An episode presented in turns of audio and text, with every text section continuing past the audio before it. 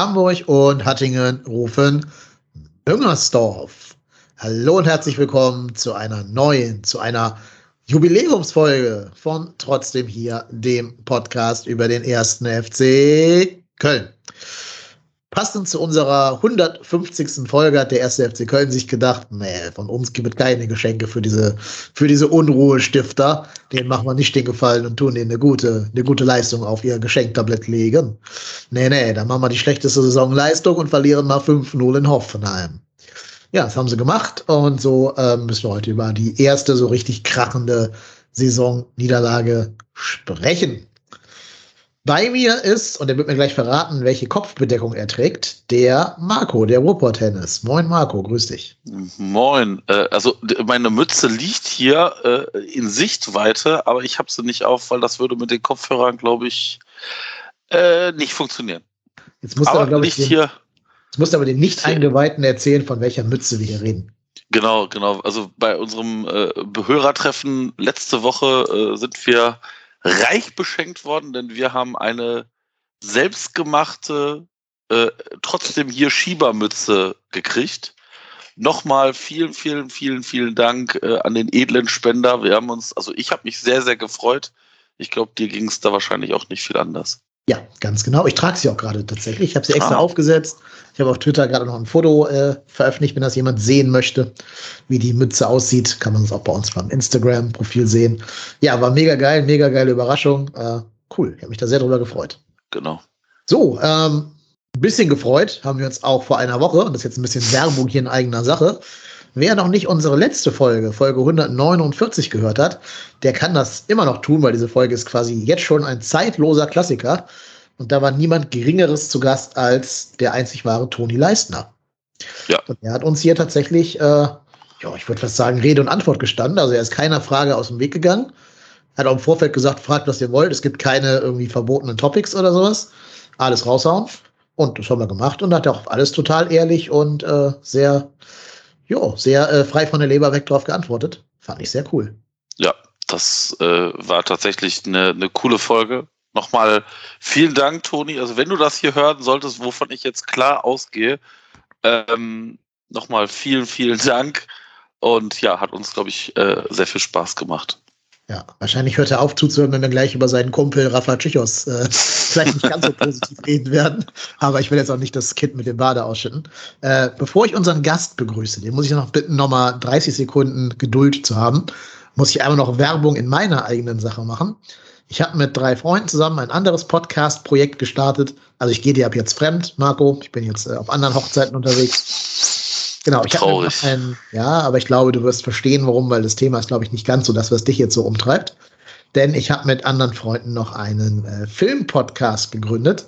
Dieser Filmpodcast heißt Movie Rentner. Also wie Rentner mit A von To Rent, aber guckt in die Show Notes, da ist der Link drin, das ist einfacher als jetzt zu erklären. Ähm, da reden wir immer über eine strittige These zum Thema Film und Fernsehen. Erste Folge ist vor kurzem erschienen. Da geht es um die These, dass CGI, also Computerbilder in Filmen, immer scheiße sind und wir diskutieren, ob dem so ist oder nicht. Und ja, macht uns viel Spaß beim Aufnehmen. Vielleicht macht es euch ja auch Spaß beim Hören. Hört doch gerne mal rein. Jetzt die nächsten Tage kommt noch eine Folge zum neuen Film Dune von Denis Villeneuve. So, jetzt haben wir ihn aber lang genug hier auf die Folter gespannt, unseren, unseren Gast. Bei uns ist der Tom, der auf Twitter als frei und ehrlich unterwegs ist. Moin Tom, grüß dich. Vielen Dank für die Einladung und herzlich willkommen, alle Wir Hörer. konnten es uns ja nicht nehmen lassen, den Mann, der der ständige Dorn in der Seite des Robot-Tennis ist, ja, ich kann damit leben. Ich kann Ich habe damit mich als leben. Sozialbearbeiter, äh, Sozialarbeiter äh, beworben. Ja, ist eure Arbeit bis jetzt fruchtbar gewesen? Bewährungshelfer war es, ne? Bewährungshelfer. Ja, also ist, glaube ich, ein, ist, glaube ich, ein langfristiges Projekt bei mir eher. Als Streetworker ist man lang, äh, langfristige Projekte ge gewohnt. Ja. Ja, und als, äh, gut, als FC-Fan ist man wahrscheinlich eher die Kurzfristigkeit gewöhnt, weil ja immer nur von gestern auf heute geplant wird. Ja. Aber wir hatten ja so ein bisschen gedacht, dass wir jetzt äh, so die ganz schlimme Phase überwunden haben mit Steffen Baumgart als neuem Trainer. Ja, jetzt kam aber dieses Spiel da am äh, Freitag. Freitag war es ja schon. Also allein, dass es Freitag ist, darüber kann man gleich auch noch reden, warum das nach der Länderspielpause an einem Freitag angesetzt wird und nicht dieses Freitagsspiel einfach gestrichen wird und dafür äh, samstags dann eben ein Spiel mehr in der Konferenz wäre. Weil man ja deutlich gesehen hat, sowohl bei uns als auch bei Hoffenheim waren sehr viele Spieler äh, noch so angeschlagen von Länderspielreisen. Jubicic kam krank zurück, weil er halt sich wahrscheinlich im Flugzeug verkühlt hat. Bei Hoffenheim hat einer gespielt, äh, ich glaube Richards war das, der hat 36 Stunden vorher noch mit den USA irgendwo auf in einer anderen Zeitzone und anderen Klimazone gespielt und wurde dann noch eingewechselt, weil sich ein Hoffenheimer ja verletzt hatte. Ähm, jo, das kann ja alles nicht gesund sein im Sinne der Spieler. Ich will da auch jetzt nicht unsere Niederlage drauf schieben auf dieses Ding, weil Hoffenheim dasselbe Problem gehabt wie wir. Es geht mir jetzt eher darum, dass ich finde, dass da die Spieler sehr, sehr stark verheizt werden mit solchen Spielplänen. Oder habe ich da, sehe ich das zu eng? Ja, ja, also äh, klar, ich weiß nicht, ob der eine Tag jetzt so viel mehr macht, ähm, aber ist natürlich unglücklich. Also es ist, äh, ich meine, wir haben das gesehen, es fällt Lubicic aus, es fällt Hector aus, es fällt Skiri aus und damit wird uns, glaube ich, auch so ein bisschen der Zahn gezogen, weil ich glaube, das war halt dann des Guten zu viel. Und aber ob das jetzt. Ich tue mich immer schwierig damit. Wenn wir gewonnen hätten, hätten wir gesagt, ja, alles gut. Äh, oder unentschieden gespielt haben, hätten wir wahrscheinlich jetzt nicht die Probleme gehabt. Deswegen mh, ist das, glaube ich, auch vielleicht ein bisschen Jammern auf hohem Niveau. Ja, ich nehme für mich jetzt schon das Recht raus, auch beim Sieg gesagt zu haben, dass ich das nicht gut für die Gesundheit der Spieler finde. Das sage ich Also, ja bei, bei Ja, Also gut ich- ist es nicht, aber, aber ich, ich sage jetzt mal vorsichtig, ob wir jetzt Freitagabend oder Samstagmorgen spielen, ich glaube, das tut sich nicht so viel. Ja, also ich finde es auf jeden Fall, dass dass äh, 24 Stunden Regenerationszeit oder ähm, nicht ganz 24 Stunden Regenerationszeit schon eine Rolle spielen. Und ich finde auch, dass da wirklich wieder der Kommerz der Sieger war. Äh, ich, ich befürchte, dass der Zone da ganz klar darauf beharrt hat, dass ein Freitagsspiel stattfindet. Weil ich meine, ich will mich da jetzt nicht zu weit aus dem Fenster legen, dass es noch in der letzten Saison dann in der Konferenz auch fünf Spiele waren samstags. Zumindest gab es Fälle, wo die Konferenz ein Spiel mehr hatte. Ja, das kann Ich- aber auch ich wegen. Ja, Ich glaube, wegen Feiertagen, oder war das nicht ich wollte gerade sagen, das kann auch Feiertag? wegen Karfreitag Ja. zum Beispiel, kann das auch Ja. sein. Also, was, ist, was man natürlich auch machen könnte, ist einfach das Spiel äh, dann in, in den Abend reinlegen. Also, ich meine, das hatten wir auch schon, dass wir dann Samstag die Konferenz hatten, ein, ein Abendspiel und dann noch ein Spiel danach. Das Ja, das geht, jetzt auch ja, schon. das geht jetzt aber nicht mehr, weil da spielt die zweite Liga jetzt ja. Die Dann wollen ja exklusiv das Darfst du nicht zeitgleich mit der zweiten Liga spielen? Nee, die haben ja ein Spiel exklusiv, was früher mal montags gewesen ist. ach, Das ist jetzt Samstag Ja, okay. 2030. Das ist, also finde ich aber auch gut für die zweite Liga, dass die auch mal ein Spiel haben, wo sie nicht verbuddelt sind irgendwo. Das sind ja, die gucken ja meistens also schon die etwas besseren Spiele dann sind. Ähm, jetzt war es, glaube ich, HSV, ne, der gespielt hat am, Mhm. am Wochenende, am Samstag. Also das finde ich an sich okay. Man kann überlegen, ob man, ja gut, nee, weiß ich auch nicht. Ich glaube, es gibt da keine Musterlösung. Kannst höchstens noch auf den Sonntag noch ein weiteres Spiel packen. Ja, oder so. Ja, pff. also ich, ich bin bei euch. Das ist natürlich jetzt, glaube ich, schon so, dass es durchaus kommerzgesteuert ist. Ist natürlich unglücklich. Ja, vor allen Dingen am nächsten Spieltag, also vielleicht bin ich ja auch komplett blöd, ich weiß es nicht, aber am neunten Spieltag gibt es sonntags noch ein 19.30 Uhr Spiel. Da spielt am 19.30 Uhr am Sonntag Bochum gegen Eintracht Frankfurt. Ich weiß halt nicht warum. Also wahrscheinlich wegen Europapokal, ne? weil die wahrscheinlich vorher da in, Ja, in sein, Dönerliga ja. da spielen. Aber es scheint ja zu gehen. Also man scheint da ja flexibel zu sein. Gehen tut alles. Ja. Gehen tut Wisst, alles. wisst ihr, welches Highlight-Spiel The Zone am Freitag nächster Woche präsentieren darf? Wahrscheinlich euch Kräuter führt gegen Hoffenheim. Ja, fast, fast, fast. Es ist nicht weit davon entfernt. Erster FSV Mainz 05 gegen FC Augsburg. Ja. Ja, viel Spaß. Also ich freue mich. Ich habe mir schon einen Wecker gestellt auf dieses, Termin. Ich werde auch extra mit dem Hund früher rausgehen. Ja, ich auch, definitiv. Definitiv. Das ist eh ein geiler Spieltag, ne? Äh, Das Samstagspiel, das späte, das Einzelspiel, ist Hertha BSC gegen Borussia Mönchengladbach. Ey, Alter. Irgendwie spielt Ja. immer, kann das sein, dass immer Gladbach immer samstags um 18.30 Uhr spielt? Gefühlt, Ich habe ja. hab gefühlt noch nie eins gesehen, weil da immer Gladbach involviert ist. Ja, aber ich meine jetzt, aber das ist auch tatsächlich ja etwas, also ich persönlich gucke tatsächlich nur noch Spiele vom FC. Ich kann mir keine, keine Bundesliga angucken mit irgendwie irgendwelchen Spielen, die mich dann nicht interessieren. Ja, also hatten wir ja schon mal das Thema. Ich habe jetzt diesen Spieltag auch nichts anderes gesehen. Die Konferenz lief so nebenbei, während ich das Schlafzimmer renoviert habe bei uns hier zu Hause. Ähm, so nebenbei kann man Konferenz ja immer mal laufen lassen, weil ja immer irgendwas passiert, irgendwo ein Tor und so. Ja, Einzelspiel würde ich mir vielleicht, vielleicht Bochum gegen Frankfurt nächsten Spieltag angucken. Wenn da Fans sind, also wenn, wenn da ausverkauft ist. Dann ist ja zumindest gut Stimmung. Aber alle anderen Paarungen sind mir komplett, komplett Wumpe. Ja, mir auch. Also bei mir läuft äh, aus Prinzip ähm, die Konferenz samstags, aber mittlerweile auch mehr im Hintergrund äh, und mach was anderes dabei. Also, und wenn ich mir jetzt hier den Spielplan angucke, da ist wirklich nichts. Leipzig führt. Ja, ganz schlimm. Wolfsburg, Freiburg, meine Fresse. Ich meine, ich gebe es ja zu, habe ich schon ganz oft hier gesagt, ich gucke sehr gerne Borussia Dortmund. Nur wenn Erling Haaland da spielt, weil ich diesen Typen einfach so ein Phänomen finde. Auch wenn der gegen uns natürlich zehn Boden schießt, ist mir auch bewusst. Aber den sehe ich einfach super gerne und ich bin wirklich froh, dass er auch in der Bundesliga spielt und nicht irgendwo in Italien, wo ich das nicht mitkriegen würde. Ähm, deswegen, ich gucke Spiele von Dortmund gerne, wenn der Typ am Platz ist, gebe ich echt zu.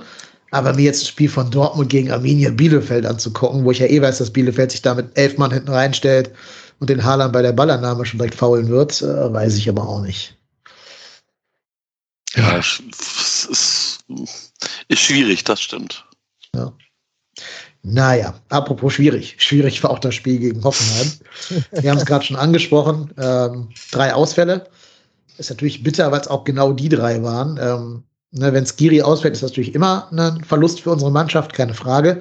Aber es gibt aus meiner Sicht genau zwei Spieler im Kader, die ihn ersetzen könnten. Das sind einerseits Dejan Jubicic und andererseits Jonas Hector. Vielleicht auch beide im Verbund auf einer Doppelsechs. Jo, haben auch beide gefehlt. Hast du ja gerade schon angesprochen, Marco. Und ähm, dann kommt eben das, was wir schon zu Beginn der Saison gesagt haben, schon im, im Pokalspiel gegen äh, Jena gesagt haben. Bei aller Liebe, die wir haben, aber Sally Oetschan ist halt kein einziger alleiniger Sechser. Ist er einfach nicht. Wird er auch nicht mehr werden. Ja, Nein. das ist, ist, man hat's, das war wieder ein Spiel, wo du gesehen hast, wieso das halt nicht der Fall ist. Also wieso, wieso da andere an ihm mit großen Schritten vorbeigezogen sind. Es, es, es war nicht sein Spiel. Das kann man, muss man leider ganz offen und ehrlich so sagen. Also, äh, wie gesagt, ich hätte, ich würde mich tierisch freuen, wenn, wenn Sali da irgendwie mal irgendwie in die Spur kommen würde, aber aktuell sieht das eher nicht danach aus, als ob er langfristig die Position tatsächlich bei uns besetzen könnte. Also er müsste mal jemanden an der Seite haben, also auf einer Doppelsechs, der ihn da wirklich mal drei, vier Spiele mit hochzieht. Dass der Junge auch wieder Selbstvertrauen bekommt und so. Aber alleine ist der Junge zurzeit ab, absolut überfordert. Ja, also ich glaube einfach auch, er, also es ist einfach nicht seine Paradeposition. Es, es ist ja eh ein sehr unglücklicher Umstand, dass alle deine drei Sechser im Kader zeitgleich ausfallen. Ja. Die Spieler, die den Sechser spielen könnten, ausfallen. Und da zähle ich Hector einfach mit zu, weil der, der hat ja schon oft genug Sechs gespielt und dem traue ich das auch zu. Ähm, das, das passiert ja auch, äh, ist ja so wie von, dreimal vom Blitz getroffen zu werden, dass alle drei auf einmal ausfallen. Ähm, und ich glaube auch, dass Steffen Baumgart gesehen hat, dass Sally da nicht seine Idealposition hat. Er hat ja in der Vergangenheit immer auf dieser rechten Rautenposition eingesetzt, wo ich glaube, dass seine Stärken äh, viel, viel besser zur Geltung kommen als in dieser alleinigen Sechs. Das sieht man zum Beispiel bei dem, ich glaube, das war das 3-0, äh, wo Sully ja eigentlich den späteren Torschützenraum, war das, glaube ich, deckt Mhm. dann aber wegrennt von dem und dahin rennt, wo schon zwei andere stehen, um den Passgeber am Pass zu hindern, das halt nicht schafft. Und dadurch steht Raum eben frei. Und das sind so Wege, die machst du dann, wenn du nicht gewohnt bist, der alleinige Sechster zu sein. Also wenn du halt weißt, dass du der rechte Rautenspieler bist, kannst du das machen. Wenn du aber der Skiri-Ersatz bist, der halt den, die Mitte zukriegen muss, dann darfst du die Mitte eben nicht entblößen. Und das sind halt so Sachen, die hat er oft drin, weil ihm da auch so ein bisschen dieses Wortspiel, aber das Raumgefühl fehlt. Ähm, und so dieses, dieses, man nennt das, glaube ich, Vororientierung. Ähm, Irgendwer von euch macht da gerade sehr viel Krach im Hintergrund. Könnt ihr euch bitte, bitte einmal muten, wenn ihr da irgendwie rumklöppelt. Äh, auf jeden Fall fehlt ihm dieses Raumgefühl und ähm, dieses Gefühl dafür, was um ihn rum passiert, diese Vororientierung. Deshalb mit vielen Schulterblicken immer versucht rauszufinden, was so um ihn herum passiert. Das, das machen echte Weltklasse-Spieler. Und es gibt auch einen Zusammenhang, habe ich glaube schon mal erzählt, zwischen Vororientierung und ähm, Erfolg auf dem Platz. Und das ist das, wo ich bei Sagi noch am meisten Luft nach oben sehe, bei dieser Thema Vororientierung. Der ist halt immer noch jung, also der ist 23 und kann das alles wirklich noch lernen. Das vergisst man halt leicht, wie, wie jung der noch ist. Ja. Der ist bei uns ja sogar noch in diesem Jugendpot da mit drin. Ähm, aber ja, langsam müsste er es halt mal lernen. Oder man muss halt sagen, für ihn kommen andere Positionen in Betracht, aber eben nicht mehr diese tiefe 6. Definitiv. Wobei ich am Freitag auch fand, ähm, dass er sehr, sehr extrem im Stich gelassen wurde von der Mannschaft. Das muss man, finde ich, äh, auch mal sagen. Äh, die ganze Mannschaft hat äh, versagt, in meinen Augen. Versagt in der Hinsicht, äh, dass, dass kein, mir fehlte die Leidenschaft. Und deswegen greift es mir selber auch ein bisschen zu kurz, wenn man sagt, Skiri hat gefehlt, Hector hat gefehlt. Ähm, klar, ganz wichtige Spieler, mega wichtige Spieler. Aber dann muss die Mannschaft das halt kompensieren durch Kampf, durch Einsatz, weil ich, ich sage, ähm, das ist eine ganz platte These. Äh, Rennen und Grätschen kannst du immer, da musst du noch nicht mal für in Form sein. Und ich finde auch, es bezeichnend, wenn ich mich gegen Hoffenheim wäre, dann gehe ich nicht mit einer einzigen gelben Karte nach Hause.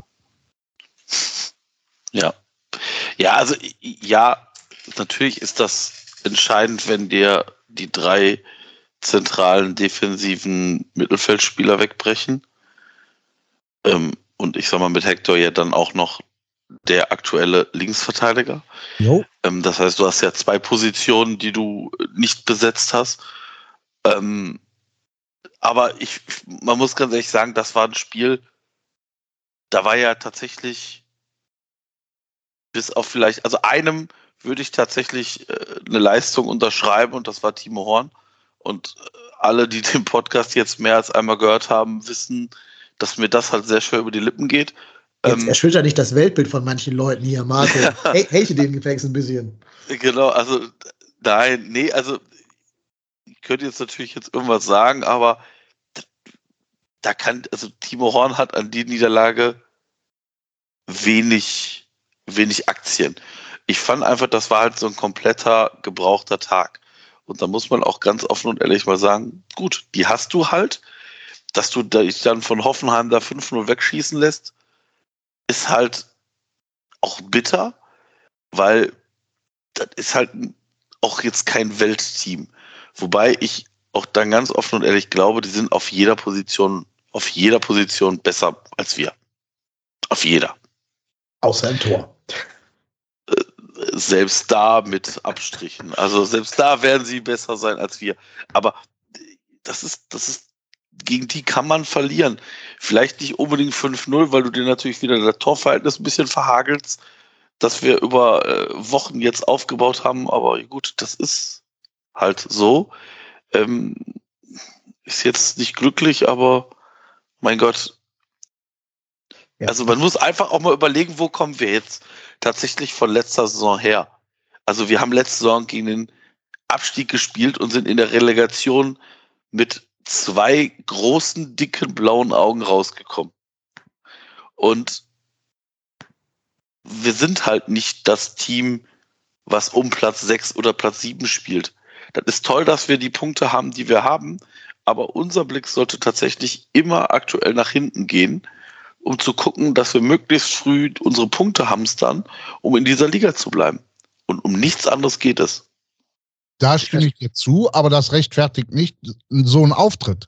Ja, also nee, das ist richtig. Das, das, also das soll jetzt auch keine Rechtfertigung für einen schlechten Auftritt sein. Nur jeder hat auch mal auch einen schlechten Tag. Also das wird auch mal im Robot-Tennis passieren, dass der auch mal vielleicht mit dem falschen Bein aufsteht und äh, nicht die Top-Leistung abbringt wie jedes, wie jeden anderen Tag. Ähm, wo ich dem Tom recht geben muss, ist, dass mir persönlich auch so dieses, dieses Dagegenhalten. Also wir waren immer ein Schritt, ein Schritt langsamer, ein Zweikampf weniger und das war halt alles so eine Spur zu wenig. Ja, das haben wir in den anderen Spielen nicht gesehen. Da waren jetzt viele Sachen bei, die ich noch so ein bisschen aufgreifen möchte. Äh, deine These, dass Hoffenheim auf jeder Position besser sei als wir. Ich behaupte einfach mal, Skiri ist besser als Samaseko und Geiger.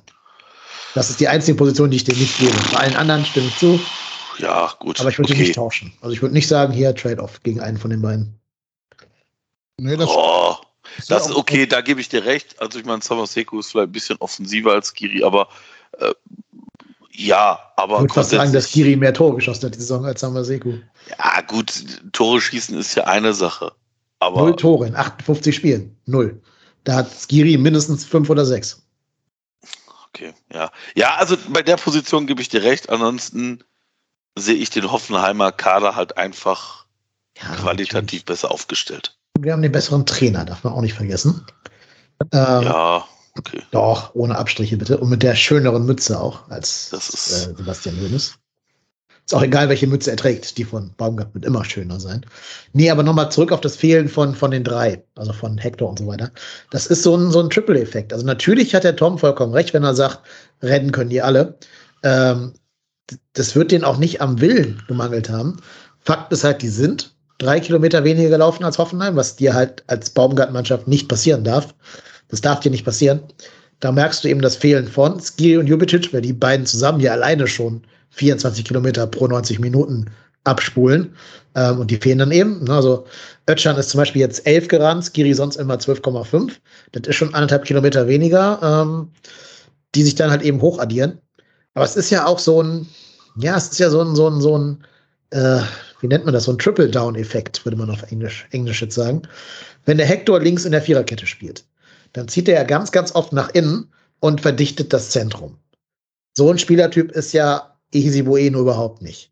Der ist ja geradlinig, rennt nach vorne, ist schnell, aber der kommt ja nicht auf die Idee, im Mittelfeld da irgendwie rumzutoren und da irgendwelche strategischen Sachen zu machen. Das ist auch nicht sein, sein Spiel, das braucht er gar nicht. Das ist, das ist Hector.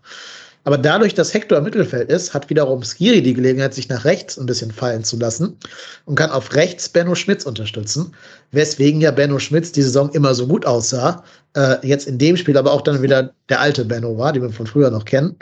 Ähm, das ist ja alles so ein das ist ja wie ein Kartenhaus. Wenn du eine Karte rausziehst, oder in dem Fall eben drei Karten rausziehst, dann kannst du da vielleicht andere Karten reinstecken, aber die anderen Karten sind einfach ein bisschen kleiner als die rausgezogenen Karten.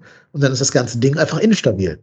Okay, und, aber lass uns doch mal, wenn, wenn man deine, wenn, wenn wir jetzt die These zugrunde legen, was war mit einem Mark Uth? Den habe ich das erste Mal wirklich wahrgenommen in der 21. Minute. Wahrgenommen. Und da, das ist für mich zum Beispiel so eine Sache, wo ich denke, nein, wenn ich ein Mark Uth bin, so ein, so ein routinierter Spieler, dann bin ich genau der, der an diesem Tag die Mannschaft mitreißen muss.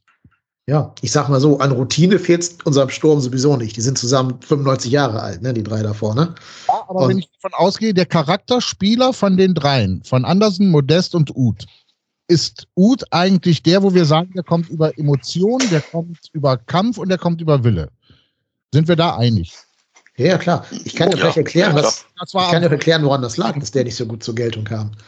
Da muss man nämlich einfach zugeben, auch wenn ich gerade gesagt habe, dass Baumgart der bessere Trainer sei, äh, wir wurden auch ein bisschen ausgecoacht von Sebastian Hoeneß.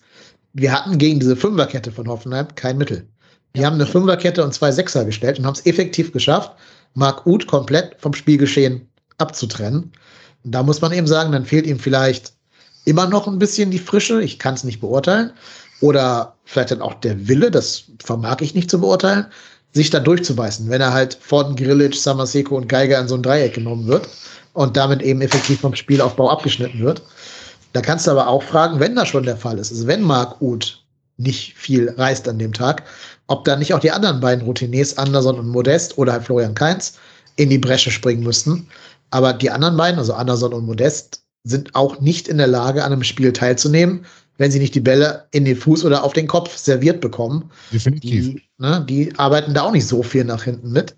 Ähm, und dann hast du halt mit, mit Keins, Uth, Anderson und Modest da relativ, ich sag mal, erfahrene, aber auch nicht so schnelle Spieler auf dem Platz, ähm, die halt eher über Auge kommen als jetzt über den, den Top-Speed. Und das kann Hoffenheim dir einfach ersticken im Keim, wenn du da mit relativ langsamen Spielern versuchst, eine Fünferkette zu bespielen. Das, das klappt einfach nicht. Ja, und dann kommen wir aber jetzt zu einem Punkt, der nicht nur Fußballer, äh, der nicht nur mit der, mit der fußballerischen Qualität zu tun hat, sondern auch mit der Führungsqualität von einem Hector oder von einem Skiri, weil das, die, diese Führungsqualität auf dem Platz, die war nicht zu ersetzen. Ja, genau. Bin ich vollkommen bei dir. Da wird dann vielleicht auch der ich auch Kapitän so. gefragt, ne? Rafa Tschechos. Warum war der jetzt Kapitän und nicht Timo Horn? Das habe ich nicht mitgekriegt irgendwie. Also, Habt ihr auch Ähm, mit meiner Frau diskutiert? ja, Also ich glaube, ich glaube, man, man hat ja gesagt, man, ähm, es gibt ja die, es gibt ja die klare Ordnung Hector als Kapitän und wenn er nicht Kapitän ist, gibt's halt diese, äh, äh, ich weiß gar nicht, wer das noch ist, ähm, ist da nicht noch irgendeiner in diesem Mannschaftsrat gedöns? ähm, vielleicht. Nee, ich meine nicht mal gut, aber ich weiß es jetzt auch nicht genau. Und dass man dann gesagt hat, okay, wir nehmen ähm, Tschichos, weil der mehr auf dem Platz unterwegs ist und gegebenenfalls nicht aus dem Tor eilen muss, um mit dem Schiri zu quatschen, weil auch immer. Im Endeffekt machen wir uns nichts vor. Ich glaube, der Truppe ist das relativ egal, wer da die Binde trägt. Ja. Ich glaube, ich glaube nicht, dass ein Spieler jetzt sagt, oh Mensch, der Rafael Tschichos hat doch heute die Binde um, jetzt müssen wir mal auf den hören. Also Nein. entweder bist Ähm, du jemand, Ich habe es gerade rausgefunden. Ich habe es Ja. gerade rausgefunden, nur ganz kurz, danach darfst du deinen Gedanken zu Ende führen. Äh, gleichberechtigte Vizekapitäne sind Torhüter Timo Horn und Abwehrspieler Rafa Tschichos. Zu den drei Spielern, also Hector, Horn Mhm. und Tschichos, gesellen sich Florian Kainz und Anthony Modest in den Mannschaftsrat. Okay. Und Steffen Baumgart sagt, es gibt keine Nummer zwei, aber wenn Jonas mal nicht auflaufen kann, dann würde Rafa als Kapitän auflaufen und gibt dann an Timo weiter, aber es gibt keine Reihenfolge. okay, ist halt komisch zu sagen, das ist die Reihenfolge. Erst Rafa und dann Timo, aber es gibt keine Reihenfolge. Check ich irgendwie nicht. Ähm, aber gut, egal. Das ist halt die offizielle Angabe dazu vom Verein. Jetzt Ja. darfst du gerne den Gedanken zu Ende führen. Also, wie gesagt, das, was, was für mich sich erschließen würde, wäre halt die, die, die Sache, dass du sagst, pass auf, Tschichos ist der, der mehr auf dem Feld unterwegs ist, wobei, naja, als Abwehrspieler bist du ja auch nicht so weit weg vom, vom Torhüter, ähm, dass du aber vielleicht auch mehr Kommandos geben kannst nochmal. Aber nochmal, du, du sagst ja nicht, oh Mensch, ich bin heute Kapitän, jetzt ändert sich für mich die Rolle im Team, weil jetzt wissen wir alle, Raphael Schichs ist jetzt tendenziell aber auch schon der Spieler, der auch durchaus mal Anweisungen gibt im Spiel und eher auch mal in unserem Team noch der ist, der mal auch äh, in Anführungsstrichen Lautsprecher ist. Deswegen ist das für mich okay.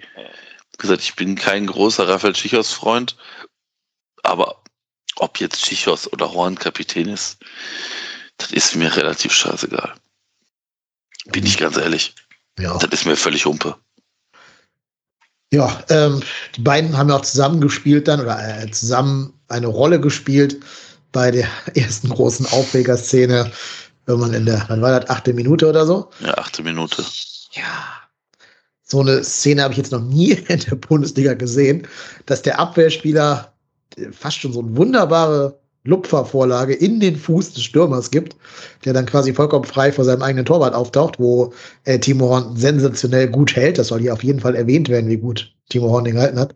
Aber was, war da mit Rafa los? Ich habe keine Ahnung. Also, ich verstehe nicht, wieso er da diesen hohen Ball spielt. Also totaler Bullshit. Also totaler, also hoch. Also damit bringst du ja deinen dein, dein Mitspieler auch in Bedrängnis, weil stellen wir uns jetzt mal vor, die, der Ball wäre bei, ich glaube, er war für Meret gedacht, ne? Ich habe mir das jetzt zehnmal angeschaut. Der Meret war ja auch gedeckt, der war im Deckungsschatten. Also Genau. Also ich glaube, also entweder der kann nur für Meret gedacht sein. Also für alles andere fehlt mir die Fantasie.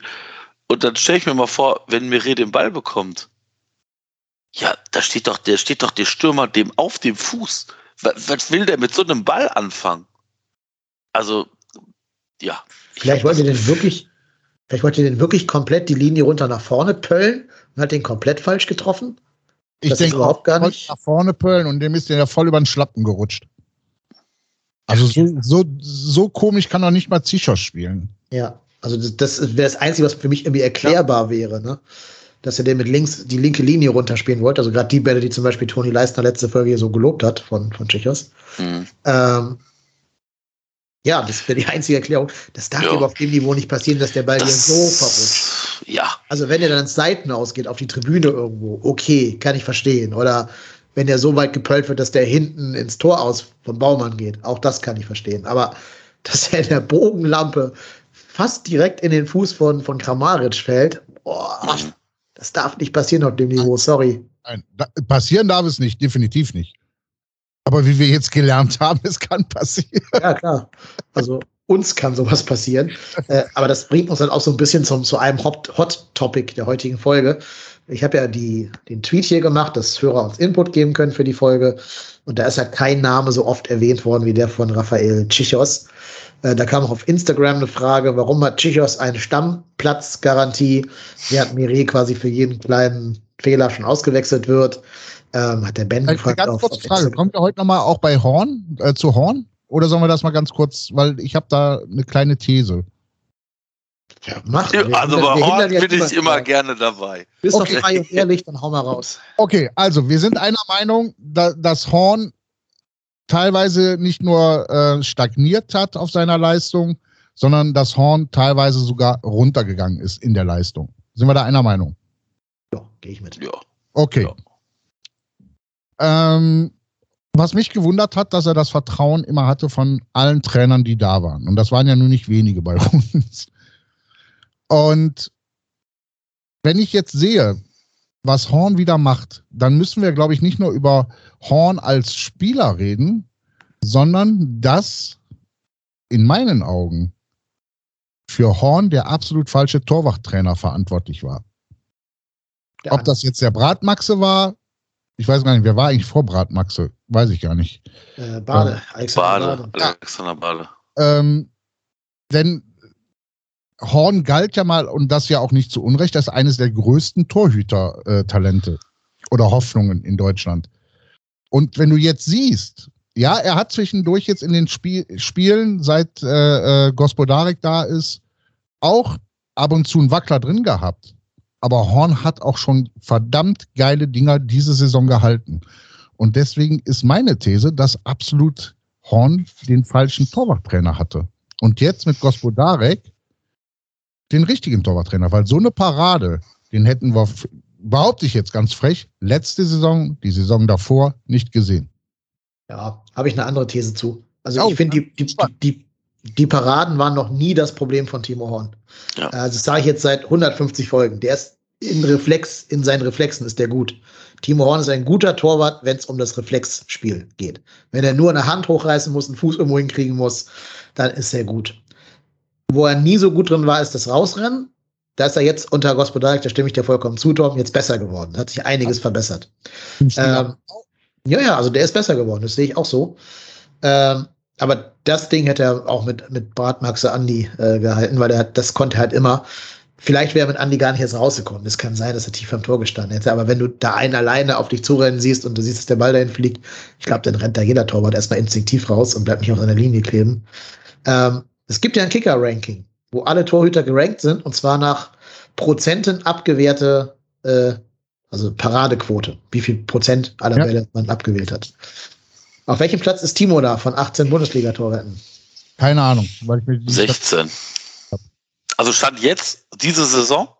Also es ist ja diese Saison, das ist ein Moment, ganz kurz, das ist ein Koeffizient aus abgewehrten Torschüssen und Gegentoren. 14. Tja, schlechte Nachrichten für alle, die uns jetzt wieder Hate vorwerfen. Äh, Platz 18. Oh. Unter ihm sind noch Gregor Kobel von Dortmund und Alexander Schwolo von Hertha. Also wie gesagt, Koeffizient, äh, gehaltene Paraden. also Paraden, die erfolgreich waren, äh, Gegentore und wie oft man zu Null gespielt hat, was er noch nie geschafft okay, hat. zu Null.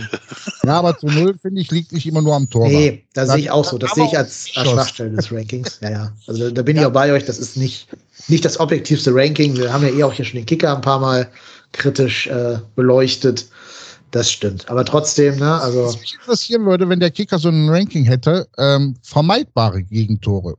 Ja, Hätte, hätte er Gegentor, nein, so, so, so, so, so eine Rechnung, klar, kann man machen. Aber waren das auch Gegentore, die er hätte haben müssen? ja, weil kann man natürlich hier nicht sehen. Das müsste man irgendwie mit Ja, dem du, Expected ist- Goal Wert. Das Problem habe mit dieser Statistik. Ja. Äh, wenn du Pech hast, äh, du kriegst fünf Schüsse aufs Tor und das sind fünf unhaltbare Granaten, ja, dann hast du einen ganz tollen Ja, Koeffizient. Oder, oder wenn Chichos dir selber einen reinmurmelt, Ja. dann hast du wahrscheinlich auch da als, als Torwart irgendwie das Nachsehen bei dieser Statistik hier. Klar, da muss es noch bessere St- Statistiken geben, die vielleicht den Expected Goal Wert des Gegentors mit einberechnen oder sowas. Also Ähm, was ich finde, was man bei Timo immer noch sieht, diese, diese alten, ja, ich sag mal, Dinger, die sich so reingefressen haben. Ähm, der Telemark. Der Telemark, dieses, dieses gar nicht erst springen. Ähm, aber ich finde auch da, er, er strahlt, finde ich jetzt auch schon ganz anders aus. Also es ist mein, meine persönliche Meinung, klar. Ähm, und ich finde auch, er ist im Spielaufbau ruhiger geworden. Er pöllt nicht mehr prinzipiell nach vorne. Das macht er zwischendurch jetzt auch immer noch. Ich glaube, wenn der irgendwie äh, äh, Angst kriegt oder was. Aber er fängt jetzt auch an, wirklich von hinten aufzubauen mit. Er spielt schon mal raus. Er sieht, dass es Leute gibt, die er anspielen kann. Und das hätten wir letzte Saison noch nicht gesehen. Ich glaube, jeder, jeder hier geht mit, dass er sich unter Gospodarik schon sichtlich verbessert hat in den letzten acht Spielen. Oder neun mit Pokal. Nee, Pokal macht er gar nicht. Also acht Spiele. Ähm, gehen wir alle mit, glaube ich. Wir sind ja auch gar nicht der Timo Horn Hate Podcast. Das wird uns immer nur nachgesagt. Aber auch, weil jeder mit uns über Timo Horn immer reden will von unseren Gästen. Das kommt gar nicht. Wir haben es gar nicht angesprochen. Ja, ja, also Timo Horn ist sicherlich nicht der schlechteste Bundesliga-Torhüter. Aber er gehört sicherlich auch nicht zu den Top 10. Das ist ein mittelmäßiger Bundesliga-Torhüter. So Ach, hart das klingen mag. Aktuell, ja, stimme ich dir zu. Ne? Und Der aber leider das Gehalt hat von einem. Äh, Genau. Und genau Ja. das ist, das ist ja mein Punkt. Weißt du, ich, ich, doch mal, wird, wird hier immer so getan, als ob ich hier, als ob wir hier die Leute abflamen würden oder abhaten würden und uns das Spaß machen würde. Also, was man einfach nicht vergessen darf, der verdient eine Menge Geld damit, dass der sich bei uns ins Tor stellt. Und nochmal, ich glaube halt auch, das, das ist halt das, was ich so zumindest sehe, dass die Eigenwahrnehmung eine völlig andere ist bei Timo Horn. Habt ihr, oder sagt mir bitte, wann Timo Horn das letzte Mal gesagt hat, das war meiner. Boah. Kann ich mich nicht dran erinnern, muss ich zugeben. Genau. Und nochmal, ich habe kein Problem damit, wenn Timo Horn einen Fehler macht und es passiert ein Gegentor. Das passiert, das, das, das passiert jedem Spieler beim Torhüter. Es ist halt ärgerlich, weil es halt im Normalfall direkt in ein Tor münzt. Aber das ist halt das, was mich bei Timo Horn einfach so unfassbar ärgert. Ich habe bei, könnte jetzt x-beliebige Torhüter nennen, die mal auch sagen können, das war mein Fehler. Ich habe das von Timo Horn seit ganz, ganz, ganz, ganz, ganz langer Zeit noch nie gehört. Und da waren Dinger bei, wo ich mir denke, so, yo, also wenn ich so Dinger machen würde, da würde ich mich aber äh, einbuddeln. Und Timo Horn ist halt ein durchschnittlicher Bundesliga-Torhüter. Das ist auch okay, aber wir sind halt auch vielleicht auch nur ein durchschnittlicher Bundesliga-Verein. Von der Kaderqualität. Also, Und dann muss man sich einfach damit abfinden, dass der Keeper genauso gut ist wie der Rest des Kaders, weil ja, der war mal auf dem Weg, ich sage jetzt mal vorsichtig, irgendwie in die Region Mark André, also der war ja mal mit Testegen auf einem Niveau, als die in der U23, U21 gespielt haben. Aber also ich, das ist jetzt nur mein Gefühl, habe immer das Gefühl gehabt, dass Timo Horn sich auf diesen Lorbeeren etwas zu lange ausgeruht hat und vielleicht nicht unbedingt das Training immer als das Wichtigste angesehen hat. Stimme ich dir zu. Das hat er zwischendurch drin gehabt. Und wenn ja, du halt, wenn du halt dann auch aus dem Verein keine, sorry, ähm, sag mal.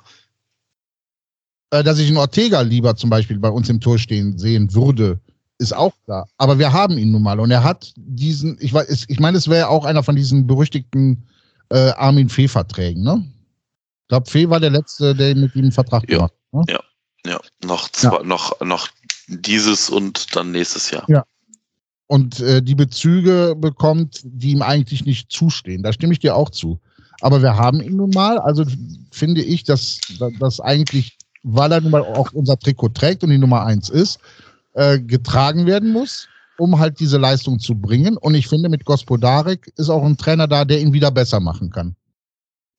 Ja, ja, ja. Also da gehe da geh ich ja voll mit. Und nochmal, also es ist jetzt nicht so, das wird ja auch von anderen Twitter-Usern, liebe Große an den Holger, äh, so getan, als ob ich nur darauf warten würde, dass Timo Horn Patzer macht. Ey, nein, also ich möchte im Idealfall gar nicht über Timo Horn sprechen im Negativen. Aber der bietet ja auch so viel Angriffsfläche teilweise. Also ich möchte im Idealfall mit dem FC so erfolgreich wie möglich spielen. Ja. Weil ich, also ich kenne keinen Fan, also der so masochistisch drauf ist und sagt, ja, ich möchte, dass mein Verein aber verliert, weil das sind alles Idioten. Ja, dann kann ich dazu denken, aber das ist ja nun mal nicht so. Also keiner von uns, also weder Dennis noch ich noch wer anders, will, glaube ich, dass Timo Horn Fehler macht und wir dadurch schlechter dastehen, als wir dastehen. Also ich das nein, das, dass das Timo Horn. Das niemanden, das unterstelle ich niemanden. Ich finde äh, nur, dass teilweise, und ähm, da muss ich dich jetzt leider mit einschließen, Horn einfach zu kritisch gesehen hat. Er kann einfach nicht besser. Er kann einfach nicht besser. Und ich wundere mich auch hier wieder, dass egal welcher Trainer da war, dass er gespielt hat, und jetzt, jetzt äh, ähm, war Ziegler wirklich so schlecht? War der wirklich einer, der ihn nicht herausfordern konnte oder sogar überholen konnte? Weil dann wäre ja auch das Konzept, dieses, wir wollen einen holen, der noch mehr Leistung rauskitzelt, ja vollkommen daneben. Aber egal welcher Trainer, er spielt. Jo. Ähm, außer mit Ziele hat er auch nie ernsthafte Konkurrenz, die ihn wirklich den Platz hätte streitig ja. machen können. Und bei Zieler saß da ein Sportdirektor, der mit dem Berater von Timo Horn sehr, sehr, sehr, sehr, sehr, sehr, sehr eng befreundet yes. ist. Ha? Was? Yes, yes. Ja, genau. Und ich glaube auch nicht, dass da immer alles so rein sportlich entschieden wurde, sondern dass da manchmal auch um so Seilschaften geht, die wir von außen vielleicht nur erahnen können. Und vielleicht auch sowas wie, bevor ich jetzt Kapital verbrenne, spielt er halt lieber. Auch das mag da eine Rolle spielen. Ähm, jetzt haben wir halt schon wieder hier 15 Minuten über Timo Horn geredet, was das Spiel gar nicht hergibt, wie schon gegen Reuter Fürth. Der hat gut gehalten, der hat uns vor einer noch höheren Niederlage äh, be bewahrt. Ich würde viel lieber über die Leute sprechen, die auf dem Platz da verantwortlich waren für die Niederlage und nicht über, über Timo immer reden ja. müssen, jede Folge. Ähm, aber gut, jetzt haben wir halt wieder den Ruf hier weg als, als Horn-Hater-Podcast. Kann ich mit leben. Gibt Schlimmeres im Leben. Wir werden mal gucken, ob der Vertrag verlängert wird. Da bin ich echt gespannt, ob sich Hab da mal trauen, die goldene Kuh äh, dann vom Eis zu holen oder nicht. Ja, wir hatten gerade angefangen, über, äh, über Rafa Tschichos zu reden. Ähm, da war die Frage, warum der eine Stammpplatzgarantie hat. Ja. Da muss ich sagen, das verstehe ich jetzt schon ein bisschen weniger als bei Timo. Also, da hat für mich Timo deutlich stärkere Spiele drin gehabt als, als Rafa Tschichos. Der hat auch mal ein gutes Spiel keine Frage. Äh, gegen Leipzig, glaube ich, war er ja richtig gut, wenn ich mich richtig erinnere. Ich finde auch sehr, sehr gut, oder ich schätze an ihm sehr, dass er so eine Wuchtigkeit in seinem Spiel hat. So Rafa Tichos jetzt, ne? nicht, nicht mehr Timo Horn. Dass Rafa Tichos so eine Wuchtigkeit im Spiel hat, also sehr körperlich in so einen Zweikampf reingehen kann, wenn er das will. Der ist ja auch ein ziemlicher Brocken so von seiner, von seiner Statur her. Und der kann eben diese relativ scharfen Bälle gerade mit dem linken Fuß die Linie runterspielen. Das ist alles gut. Diese Stärken wiegen für mich aber nicht die doch eklatant vorhandenen Schwächen auf. Das war ja nicht nur das Eigentor gegen Freiburg, nicht nur jetzt dieser Kramaric-Assist, der dann zum Glück eben nicht zum Tor geführt hat, aber eigentlich ohne Timo wäre das ein Tor gewesen. Da brauchen wir uns auch keine Illusionen zu machen, weil normal ist Kramaric den halt nicht liegen. Und da waren ja einige so Wackler drin. Also auch die letzte Saison, da war er ja immer so ein Unsicherheitsfaktor. Selbst in der zweiten Liga war er nicht der große dominante Spieler, ja. der da alles wegverteidigt hätte. Ja, und deswegen meine Frage, äh, warum spielt der immer, immer, immer und alle anderen müssen um ihn herum rotieren? Das ist erstmal eine verdammt gute Frage. Ich kann dir da keine Antwort drauf geben, weil ich finde, wir haben auf der Position auch eine verdammt gute Konkurrenz. Eben das glaube ich nämlich nicht. Also, Raphael Schichos ist, glaube ich, stand jetzt der einzige Linksfuß auf dieser Position. Und ich,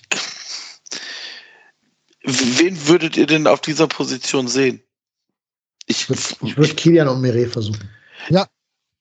Also ganz ehrlich, ich fand Jorge Mire in dem Spiel keinen signifikanten Deut besser als Nö, war er nicht. Nee, war er nicht. Die waren beide sehr, sehr schlecht an dem Und Tag. jetzt acht, und jetzt, äh, also ja, Chichos hat nicht viele gute Spiele, aber nenn mir doch mal bitte die guten Spiele von Jorge Mire. Die gibt's auch. Ja, aber, aber, also ich sage jetzt mal mehr, nein. Also, aber das, das ist, ist, ja noch mehr Licht und Schatten.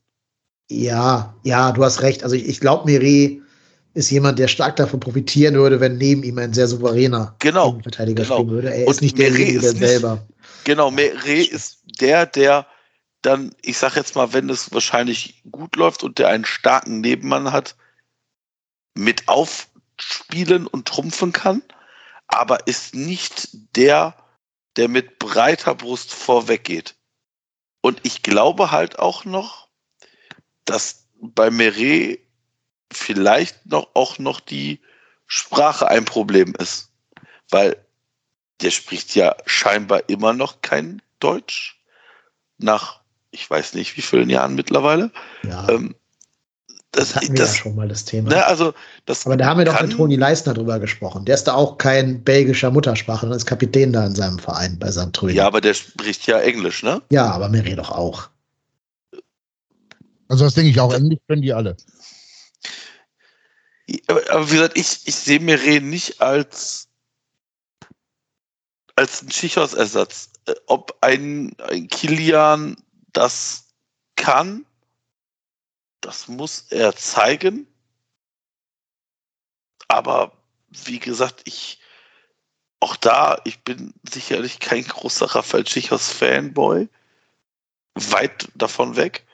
Aber ich sehe auch aktuell keinen, der diese Position bedeutend besser spielen kann.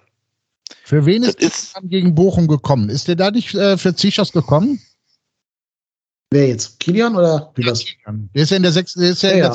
Da war ja Chichos äh, gelb-rot gefährdet. Ja. Genau. Und ich fand, da hat Kilian eine verdammt starke äh, äh, Partie gespielt. Er hat was ausgestrahlt. Er hat jedes Kopfballduell gewonnen. Äh, ist nach vorne gegangen, wenn er den Ball hatte und nicht direkt einen Anspielpartner hatte. Also mir hat da zum Beispiel Kilian sehr, sehr gut gefallen. Ja, und was ich halt auch finde, Miri hat auch nie dieselbe Chancen bekommen, wie zum Beispiel Rafa Tschechos. Also mal ja. drei schlechte Spiele in Folge zu bekommen und dann zu sagen, jetzt komm, ich glaub an dich. Also das, was Baumgart ja so super mit Modest zum Beispiel gemacht hat, mit Benno Schmitz, die wieder aufzupäppeln. Das hast du ja bei der Auswechslung jetzt gesehen, dass der pisst war, der Mire. Und ich glaube, der war nicht nur angepisst, weil er seine eigene Leistung scheiße fand, sondern weil wieder er raus muss, obwohl sein Nebenmann dem Stürmer vom Gegner einen, Lampen, Lampen, einen Lattenschuss, äh, hier einen, ach, eine Bogenlampe in den Fuß gespielt hat. Ähm, tja, der hat einfach nicht dieses Timing hier. Ja. Warum auch immer. Gut, wir, wir sind. Das stimmt. Ja, das, das, das stimmt, da gebe ich euch völlig recht.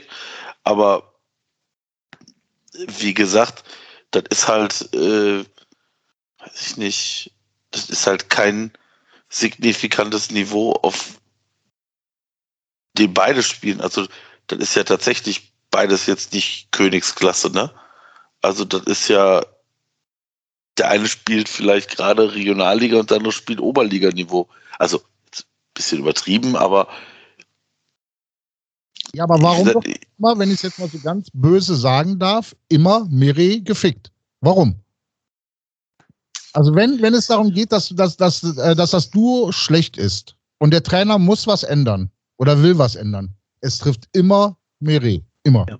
Ich kann mir echt nur vorstellen, dass es halt mit der Persönlichkeit zu tun hat, weil ja äh, Tschichos ja doch jemand ist, der zumindest Führungsanspruch hat und wahrscheinlich hat sein Wort auch intern Gewicht bei den jüngeren Spielern. Kann mir schon vorstellen. Der ist ja auch Vizekapitän, wie wir schon rausgearbeitet haben und wurde ja zum Beispiel auch von, äh, äh, von Toni Leistner sehr positiv erwähnt.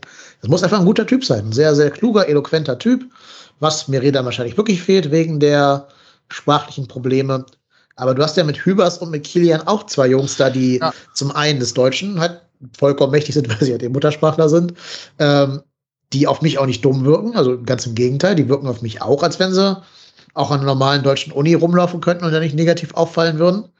Hübers zum Beispiel, der war sogar beim äh, U19 Youth League Spiel, ne? Der war also sogar ja. da im Stehblockbereich, neben dir, ne? Marco hat er doch gestanden. Ja. Nicht weit ähm, von mir entfernt. Ja, nicht weit von mir entfernt. Hat mich, also, hat mich äh, äh, natürlich gesehen und natürlich erkannt. Nein, hat er natürlich nicht.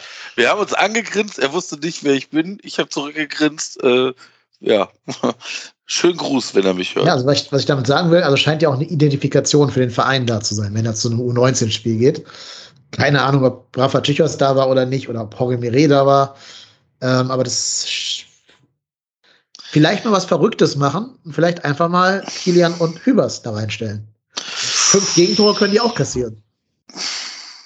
Also jetzt vielleicht ja. nicht gegen Leverkusen, aber ne, vielleicht gegen Union. Ja, also ich finde auch, dass, dass auf jeden Fall mal die anderen wirklich ihre Chance kriegen müssen. Ja, vor allen Dingen, du machst dich doch langsam. man kann es jetzt ganz nicht sagen, schlechter als Zichos geht aktuell nicht. Du machst dich doch langsam so ein bisschen lächerlich, wenn du sagst, hier gilt Leistungsprinzip und jeder, es gibt ja. keine Stammplätze und so und dann spielt er halt immer, immer, immer. Und das war ja auch nicht das erste schlechte Spiel. Also gegen Bochum, haben wir schon gesagt, ausgewechselt wegen akut gelb-rot gefährdet. Davor das Eigentor gegen Freiburg in der 89. Also, ja, zu langsam hätte er schon mal, glaube ich, eine kleine Denkpause verdient. Ja, ja, also nochmal, ich bin, bin dabei euch, aber ich sehe halt, äh, ob, wie gesagt, ob Kilian oder Hübers das können. Das Wenn sie es halt nie dürfen, wird man es nie erfahren. Ne? Ja, das, ja, klar. Genau. Und wie gesagt, ich fand, der ist mit einer Körpersprache äh, gegen Bochum reingekommen. Der war für mich ein Fels in der Brandung. Der hat äh, alles weggearbeitet, was er wegarbeiten konnte. Und wenn er den, und da, da wiederhole ich mich jetzt ein bisschen, und wenn er den Ball hatte und es war jetzt hinten keine Anspielstation, ist er wirklich entscheidende Meter gegangen und hat dann den Pass gespielt.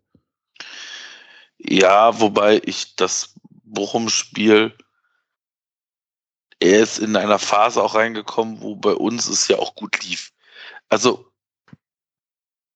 ja, ich, ich gebe dir recht, das war sicherlich nicht der schlechteste Startauftritt für so einen Spieler, aber ja.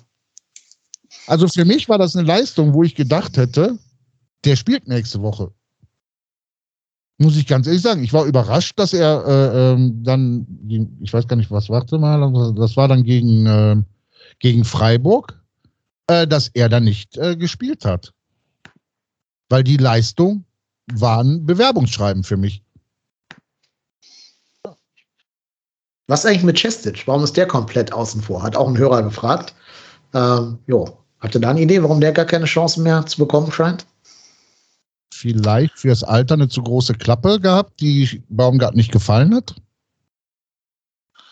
Vielleicht, ne? Also ich weiß gar nicht, darf man Kritik an Steffen Baumgart üben? Ist es ein Sakrileg? Keine Ahnung. Ich mach's mal trotzdem. Wenn man ihm irgendwas vorwerfen kann, dann das richtige Vertrauen in die jungen Spieler hat er ja nicht. Ne? Also die Startelf ist unter ihm drei Jahre älter geworden im Durchschnitt als unter Markus Gistol. Ja. Katterbach sitzt auf der Bank, während Isiboe Linksverteidiger fachfremd spielen muss. Ähm, Chestic ist außen vor, Katterbach war ganz lange außen vor. Ähm, die Jungen, gut, ab und zu darf man Tim Lemperle ran, aber Marvin Obutz auch noch nicht zum Beispiel. Ja, vielleicht ist Baumgart auch nicht so ganz mit der Jugendförderung hier angetreten, sondern erstmal mit der Idee, hier Ruhe und Routine reinzubringen, was ja auch okay wäre, aber ist vielleicht nicht so der ganz große Fan der Jugend.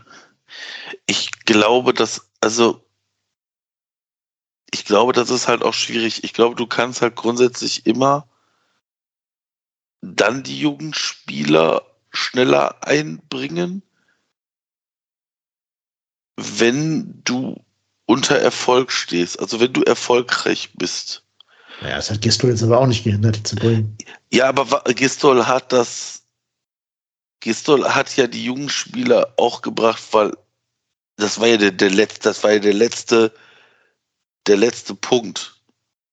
Also Gistol hat ja nicht gesagt, ich bringe die Jugendspieler, weil ich von denen so überzeugt bin, sondern das war die letzte Patrone.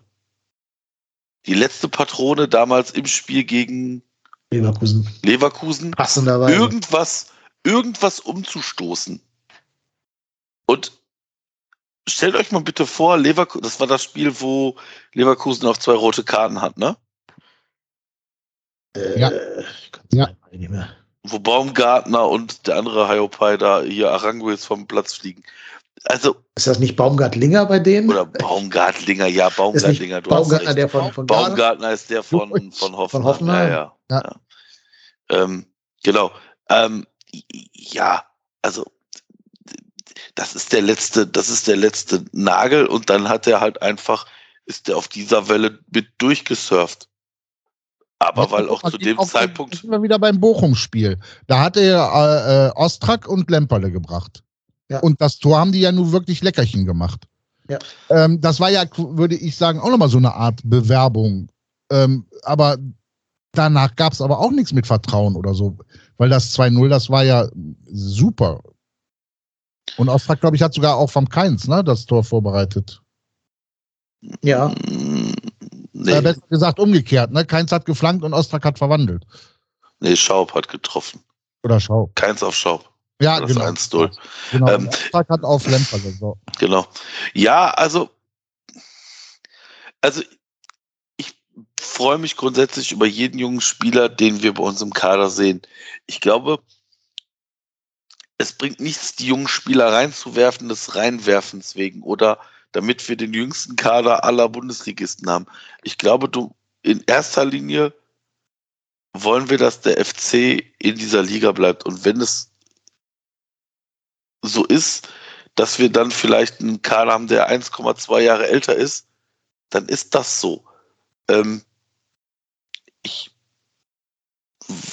glaube halt, dass wir ein bisschen, dass, dass wir ein bisschen Stabilität brauchen und die haben wir halt Stand jetzt durch die erfahrenen Spieler. Also es ist ja jetzt auch nicht so, dass das Baumgart nur auf, äh, ich sag jetzt mal, die Generation 30 plus setzt, weil sonst würde den Jan Thielmann ja auch nicht spielen. Ähm, ich glaube, du musst die Jungen behutsam reinwerfen und dann, wenn es auch passt, weil die Spieler jetzt zu verbrennen, indem du die halt bringst und sie bringen die Leistung nicht und dann setzt du sie raus, das bringt sie auch nicht. Also dann lieber den Spielern Einsatzzeiten geben, dann, wenn es passt, als sie verheizen. Ja, nur ich glaube, der Spielertyp Lemperle würde uns zurzeit besser tun als Modest und Anderson da vorne drin. Ja, also Ich ich, das ich, da, schon mal da bin ich bei dir. Also Doppel, äh, Doppelsturm sehe ich aktuell auch nicht. Ich habe es gerade schon mal gesagt, unsere, unsere drei Stürmer zusammen sind dann wirklich 93 oder 94 Jahre alt oder sowas. Oder 95, weiß ich nicht. Ähm, das spricht auch ein bisschen gegen unsere Kaderstruktur, weil du nur die Leute Ü30 oder Leute U20 hast und keinen in der Mitte. Mhm. Also so diese, diese John Cordoba-Alterschiene fehlt einfach komplett. Ähm, als es uns gekommen ist damals. Aber ähm, ich kann mir schon vorstellen, jetzt gerade im kommenden Spiel gegen Leverkusen, um vielleicht so ein bisschen jetzt mal auf diese Vorschau überzuleiten, wo du ja unheimlich viel Speed brauchen wirst. Ne, da, da kommen doch hier die ganzen schnellen Leverkusener Spieler da. Da musst du auch schnelle Spieler auf den Platz kriegen. Und jetzt ist es bei uns halt nur mal so, dass die jungen Leute schneller sind als die alten Leute. Das ist irgendwo auch nachvollzie nachvollziehbar wahrscheinlich. Und ich glaube nicht, dass es da reicht, wenn du nur Thielmann hast, der halt Geschwindigkeit spielen darf. Ähm, kann mir schon vorstellen, dass Lemperle da für dieses Gesamtsystem, also der wird jetzt da nicht drei Buden knipsen gegen Leverkusen, klar. Aber den kannst du halt zumindest sagen, ey, hier anlaufen, anlaufen, anlaufen, bis du tot umfällst und dann kommt für dich irgendwie, dann kommt äh, hier Sebastian Andersson rein, wenn die müde sind. Und dein Job ist es jetzt halt immer, weiß ich nicht, den Arangis bei der Ballannahme äh, auf den Sack zu gehen. Das macht der Lemperle ohne zu fragen, glaube ich. Ja. Ja, bin ich, bin ich, bin ich voll bei dir. Also nochmal, es geht für mich nicht darum, ob man junge oder alte, sondern ich glaube, man muss das Spielsystem wählen, mit dem man den bestmöglichen Erfolg hat. Und ich glaube halt, dass es Spiele gibt, wo du mit Anderson und Modest spielen kannst. Ich glaube, das Spiel gegen Leverkusen wird es eben nicht sein. Weil da brauchst du, oder braucht man, wie du Dennis schon gesagt hast, glaube ich, halt auch diese schnellen Spieler und das könnte die Zeit vielleicht auch der Jungen sein, auch nach der krachenden Niederlage, ähm, da mal zu zeigen, was sie können. Was erwartet ihr beiden denn für das Spiel gegen die Pillen? Die haben ja gerade auch 1-5, gut, gegen die Bayern verloren. Ähm, aber ich sag mal so, den nächsten drei Spielen kommt jetzt für die Stimmungslage rund ums Geisbockheim eine wichtige Funktion zu. Solltest du, also du spielst jetzt gegen Leverkusen, Pokal Stuttgart und danach gegen Borussia Dortmund. Gegen Leverkusen und Dortmund kannst du jederzeit mal verlieren. Das ist auch nicht ehrenrührig. Das wird ganz anderen Mannschaften noch passieren, dass sie da auf die Fresse kriegen von den beiden. Ähm, dumm wäre halt, wenn es dir jetzt zweimal in Folge passieren würde in der Bundesliga, nach dem Hoffenheim-Debakel dann drei Niederlagen und du vielleicht noch irgendwie unglücklich im Elfmeterschießen oder durch irgendein so Freak-Ding gegen Stuttgart im Pokal ausscheidest, dann ist, glaube ich, viel von dieser Baumgart-Euphorie auch schon wieder weg und du hast eigentlich schon wieder ja, so eine gefühlte Krise an der Backe. Aber haben wir das nicht, haben wir das nicht eigentlich die ganze Zeit erzählt? Ja, wir, jetzt läuft es gerade gut, aber wir wissen alle, dass es genauso gut auch ganz schnell in die andere Richtung losgehen kann. Also nochmal, dass wir Niederlagen kassieren werden, das war doch klar. Dass wir auch gegen Hoffenheim oder so Spiele wie gegen Hoffenheim verlieren können, ist doch klar. Dass wir jetzt nicht per se davon ausgehen, dass wir Punkte gegen Hoffen, äh, gegen, gegen Leverkusen und gegen Dortmund holen werden. Also, äh, äh, nochmal, wir haben unsere Punkte aktuell schon geholt. Das ist auch gut, dass wir sie geholt haben, weil genau nämlich jetzt diese Spiele kommen, wo das sehr gut sein kann, dass du da tatsächlich am Ende drei Niederlagen hast. Ja, aber ich glaube, also jetzt ums das Spiel gegen, sondern, gegen sondern Dings mal rausgerechnet. Wenn du vier Niederlagen in Folge hast, dass da das Selbstvertrauen wieder ein ganz anderes wird.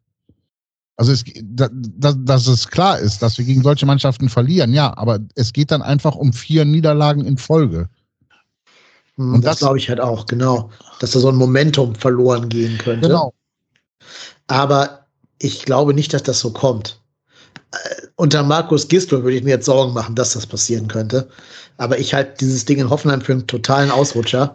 Und ich glaube, dass äh, Steffen Baumgart da genau die richtigen Hebel drücken wird, dass die, guck mal, gegen Leverkusen 50.000 zum ersten Mal ja. seit Februar 2020 in Müngersdorf. Auf der Gegenseite spielt Ober, die Oberknallchargen-Geschichte äh, mit Florian Wirz. Wenn die da nicht motiviert sind, das ist jetzt kein Derby für uns nicht, aber die Leverkusen halten das ja selber für ein Derby. Wenn die unsere da nicht motiviert sind und die umflügen und drei Kilometer mehr laufen als jeder Leverkusener, ähm, dann äh, da glaube ich einfach nicht dran, dass das passieren wird. Da, sehe ich jetzt schon Steffen Baumgart vor dir, wie er die alle auffrisst. Wie der hinter den Spielern herrennt, bis die selber anfangen, die Kilometer zu fressen. Ähm, kann ich mir halt echt nicht vorstellen, dass wir jetzt in so ein, so ein, ach ja, oh, auch egal, Vibe reinfallen, wie unter Gistol. Ich glaube, die werden bis in die Haarspitzen motiviert sein, die Pillen da aus unserem Stadion rauszuschießen. Glaube ich auch. Ich glaube auch, dass vielleicht sogar die Niederlage zum richtigen Zeitpunkt gekommen ist gegen Hoffenheim. Weil ich weiß nicht, ob das nur wir beim FC so gut können oder ob das grundsätzlich jeder Fußballfan so hat. Also ich bekomme es bei anderen tendenziell eher nicht so mit. Wir, dürf, wir durften uns auch schon vorher keinen kein Sand in die Augen streuen lassen. Also wir haben gegen Bochum gespielt, wir haben gegen Kräuter Fürth gespielt, wir haben gegen Hertha gespielt, die, die, die katastrophal drauf waren. Und die Spiele haben wir gewonnen. Wir haben gegen, gegen ähm, äh, hier, wie heißt es, äh, Freiburg unentschieden gespielt. Wir haben gegen die Bayern verloren. Und wir haben gegen Frankfurt unentschieden gespielt. Das ist alles völlig okay. Aber das ist jetzt. Leipzig. Und der Punkt. Ach so, genau. Und der Punkt gegen Leipzig, genau. Aber das ist jetzt, das ist jetzt nichts, wo ich sage, wow, das ist das beste Fußball, der beste Fußball, den wir je gesehen haben. Das ist völlig okay. Die Punkteausbeute ist richtig gut. Ja. Aber halt auch nicht mehr. Ich meine, Nein, das nein. Gute ist, du hast halt so viel Vorarbeit geleistet. Genau. Wenn du in den ausstehenden zehn Spielen noch sechs Punkte holen würdest, wäre das schon die halbe Miete für den Klassenerhalt. Dann hast du 18 Punkte und 36 reichen mit Kräuter Fürth und Bochum dann in dieser Liga. Ähm, Ja, aber der Spielplan wird da, also wir haben jetzt bis Dortmund gesprochen, ne? aber der Ja. Spielplan wird danach ja noch, noch, noch nicht, nicht einfacher. naja, da kommt Weil, unser äh, nächster Angstgegner, ne? Union. Berlin. Gut, Mainz Irgendwann müsst ihr mal. Mainz, Augsburg und, äh, und dann Gladbach. und ja, gut, okay. Ja, Ja. also diese, Ja. das sind jetzt insgesamt eins, zwei, drei, vier, fünf, sechs Spiele, die Ja. richtig knackig sind. Aber du hast noch Mainz, du hast noch Augsburg und du hast noch Arminia Bielefeld. Ja. Da kannst du auch neun Punkte da von dem. Momentum, von dem du gesprochen Ja, hast. ja, klar. Ja, natürlich sind es Namen, wo du nicht unbedingt sagst, da gewinnen wir gegen. Aber es ist diese Schraube, die sich dann bewegt. Ja, klar. Aber es ist so Moment, Momentar, oder was immer der Plural davon ist, äh, die kippen ja auch in Momenti. zwei. Das glaube ich nicht, weil das hat Tino, glaube ich, ein bisschen gepennt, Marco. Ähm, Habe ich nicht. das ist doch Neutrum, Mensch. Ach so. Ja. Ähm, ich weiß auch nicht, was die richtige, was der richtige Plural ist, keine Ahnung. Also so Momentums, die äh, kippen ja auch in verschiedene Richtungen. Also du kannst dich ja aus einer Negativspirale immer auch wieder rausarbeiten. Das siehst du ja auch an so Mannschaften wie Hertha, die es ja geschafft haben, jetzt gegen Frankfurt zu gewinnen, zum Beispiel. Und wie gesagt, du spielst noch gegen Augsburg, gegen Bielefeld, gegen Mainz, gegen Ah. Stuttgart und gegen äh, selbst Wolfsburg ist auch nicht unschlagbar, wenn die jetzt in, auch selber in so eine aus ihrem Vibe da rauskommen. Ähm, das sind sechs Punkte, neun Punkte, zwölf Punkte locker noch drin, ohne jetzt Hybris zu haben, also ohne jetzt die ganz große, den ganz großen Übermut hier zu haben. Es ist realistisch, dass du noch sechs bis acht Punkte holst aus zehn Spielen. Also, das ist ja gar nicht viel, es ist ja fast wenig aus zehn Punkten, äh, aus zehn Spielen noch sechs Punkte zu holen. Zehn Punkte aus zehn Spielen sind realistisch, vielleicht sogar. Ähm, und dann stehst du super da. Dann hast du nach der Hälfte der Spielzeit 22 Punkte. Ja, ist doch top, ist doch super geil. Wo, wo ich die Gefahr sehe, ist, ähm, jetzt nehmen wir mal an, ähm, gegen die Pillen, das wird ein ganz bitteres Erwachen. Ganz, jetzt nehmen wir einfach mal an, so, so, so bitter das wäre. Dann fährst du mit diesem Hoffenheim-Spiel und vielleicht einem Debakel gegen die Pillen nach Stuttgart zum Pokal. Ja. Also ich finde das Spiel gegen Leverkusen so dermaßen wichtig, um mit dem richtigen Flow nach Stuttgart zu fahren, weil auch wenn, wenn du dann im Pokal wieder eine Runde weiter bist, auch das gibt ja wieder Euphorie.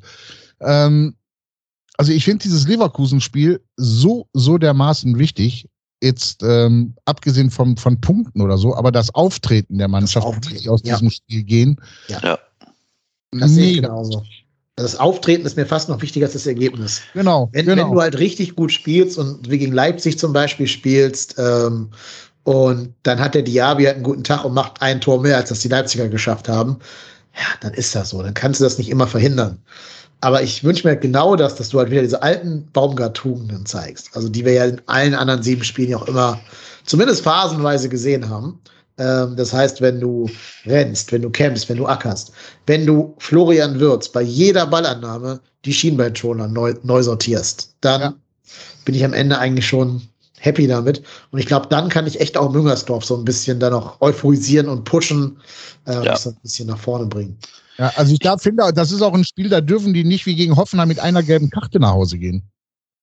Also ich finde das so bezeichnend, was Kampf angeht. Wenn du mit einer gelben Karte und das ausgerechnet auch noch mal wieder Zielschaus damit nach Hause kommt, ähm, ich finde, da hätte auch mal ein Ötschern oder so reinhauen müssen. Ähm, und, und das muss gegen die Pillen, muss das sein, von Anfang an denen wehtun.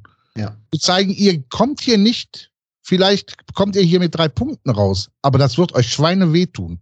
Ja, richtig. Vor allen Dingen, weil ich ja immer noch finde, Leverkusen ist eine Mannschaft, die unter Druck zusammenbricht. Das ist für mich einfach keine Mannschaft, die Moral hat. Das habe ich jetzt schon in ganz vielen dieser Vorschau-Segmente gesagt. Das ist so ein Team, wenn das läuft bei denen, dann läuft das. Dann haben die einen Flow und dann können die auch an einem guten Tag jede andere Mannschaft da 4-0 wegprügeln. Aber sobald die auf Widerstände stoßen, haben die nicht den Spieler und jetzt mit den fehlenden Bänder-Zwillingen sogar noch weniger die Spieler, die sich gegen solche Niederlagen aufstemmen und dagegen kämpfen. Das ist Florian Würz nicht, das ist Diaby nicht, das ist Paulinho nicht, das ist auch der Schick nicht. Höchstens noch dem hierbei und alle anderen, die gehen halt damit unter. Äh, ich halte auch nicht viel von Jonathan Tarr in der Innenverteidigung, der ist für mich auch immer für einen Patzer gut. Ähm, und deshalb glaube ich ja, solange du die unter ständigem Druck hältst, werden die auch ja, Fehler machen. Zweifelsohne. Aber die haben einen guten Torwart. Das kommt. Ja, Radek, Radetzky, klar, ja. Ja, also ich bin voll bei euch. Ich, wie gesagt, ich würde auch gern eben genau diesen Baumgart-Fußball, der uns nämlich in den ersten Spielen auch so Spaß gemacht hat, dieses Volldampf. Das war einfach gegen Hoffenheim nicht der Fall. Ich glaube oder hoffe, dass Baumgart genau das dem Team sagen wird, sagen kann und ähm, dass wir dann halt dementsprechend wieder mit Volldampf gegen Leverkusen durchstarten. Ja, wenn wir dann auf Schweinham kommen, Hector und äh, Jubicic zurück. Ja. Also Hector rechnet, ja. Ja, das würde ja einiges an der Gesamt. wahrscheinlich auch, gehe ich von aus. Der ist ja nur erkältet, also der hat jetzt ja. neun Tage Zeit. Was mit Skiri ist? Sie haben es nicht verlautbaren lassen. Sie nee, haben gesagt, nicht, fällt ja? erstmal raus. Ähm, ich etwas verpasst. Ja, nee, nee, haben sie leider nicht. Es ist ja auch wieder Peak FC. Ne? Das ist dein bester Spieler in ja. seiner besten Phase, sich in so einem Döner-Länderspiel gegen Mauretanien. In Mauretanien, ja. Vielen Dank. Verletzt für und dann noch irgendwie drei, vier, fünf Wochen ausfällt. Ähm, ja, leider, leider Peak FC. Ja. Ach, gut, aber müssen wir durch und da würde ich auch nicht jammern. Das, da tut nee. Baumgart ja auch gut dran, nicht zu jammern. Und mit Jubicic und Hector kriegst du den auch ersetzt in der Kombination. Da musst du halt überlegen, ähm, ja, wahrscheinlich wird Easy dann wieder rausrotieren, wenn Hector zurück ist. Und dann geht Hector auf die Linksposition. Jubicic geht auf die 6. In der Innenverteidigung haben wir schon gesagt, dass sich da einiges ändern könnte oder vielleicht auch nicht, werden wir alles sehen. Und dann würde ich halt. Ähm, Was denkt ihr, wir brauchen in welcher Formation? Glaube, dass wir nur mit einem Stürmer, mit also einem nominellen Stürmer, also entweder Modest oder Anderson spielen werden. Ja. Doppelsechs? Ja, ich glaube, du musst Doppelsechs bringen. Ich glaube ja, ich glaube ja. ja. Ja. Also das hängt davon ab, wer alles fit ist, ne? Ähm, wer da spielen kann. Wenn jetzt Jubicic und Hector weiter ausfallen, hast du gar keine Doppelsechs zur Verfügung. Ja, das stimmt. Da musst du überlegen, oder du musst da irgendwie komplett kreativ werden und irgendwie anders hinstellen. Ähm, so. Äh, ja, also ich würde auch 4-2-3-1 sagen. Das kann man ja auch situativ dann wieder so in Baumgarts Rautensystem bringen im Pressing.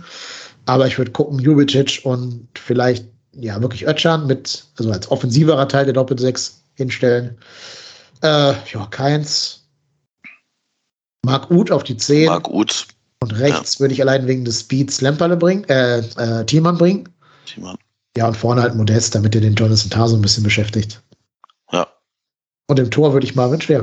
Nee, nein, nein, immer nur Spaß, immer nur Spaß. Wir haten heute nicht. Also, nicht, nicht Timo. Jo. Nee. Apropos Formation. Wir haben nämlich einen wunderbaren Vorschlag von einem Hörer bekommen. Von dem äh, FS Punk, heißt der auf Twitter. Der hat eine Idee gemacht, weil es ja eine Jubiläumsfolge heute hier ist, dass wir doch eine so, so Jubiläumself machen könnten. Und zwar war sein Vorschlag, wir machen alle Spieler, also ähm, wir machen, bauen ein System, unsere Top 11 aus den besten Spielern, die beim FC gespielt haben, seit wir diesen Podcast machen. So, wir machen den Podcast seit dem äh, Hinspiel gegen Arsenal in London, also seit diesem denkwürdigen 1-3 äh, und danach dem 0-5 gegen Borussia Dortmund. Das war das erste Spiel, wo ich damals noch alleine hier ins Mikrofon gelabert habe. Äh, wie Bab so schön sagen würde, viel passiert, sick her. Seitdem ist viel passiert. Und wir bauen jetzt eine Top 11, jeder für sich quasi, ähm, aus allen Spielern, die seit 2017, 18 für den FC gespielt haben. Seid ihr dabei? Jo. Ich versuch's, ja. Ja, wir versuchen es alle nur. Ähm, wir haben gesagt, System 4-4-2. Da ja. haben wir uns geeinigt. Und ja, im Tor haben wir die Auswahl aus genau vier Leuten. Timo Horn, Thomas Kessler, Marvin Schwebe und Ron-Robert Ziegler, wovon drei wahrscheinlich zusammen drei Spiele gemacht haben und der andere äh, 130 oder so. Ja, ja. ja nur.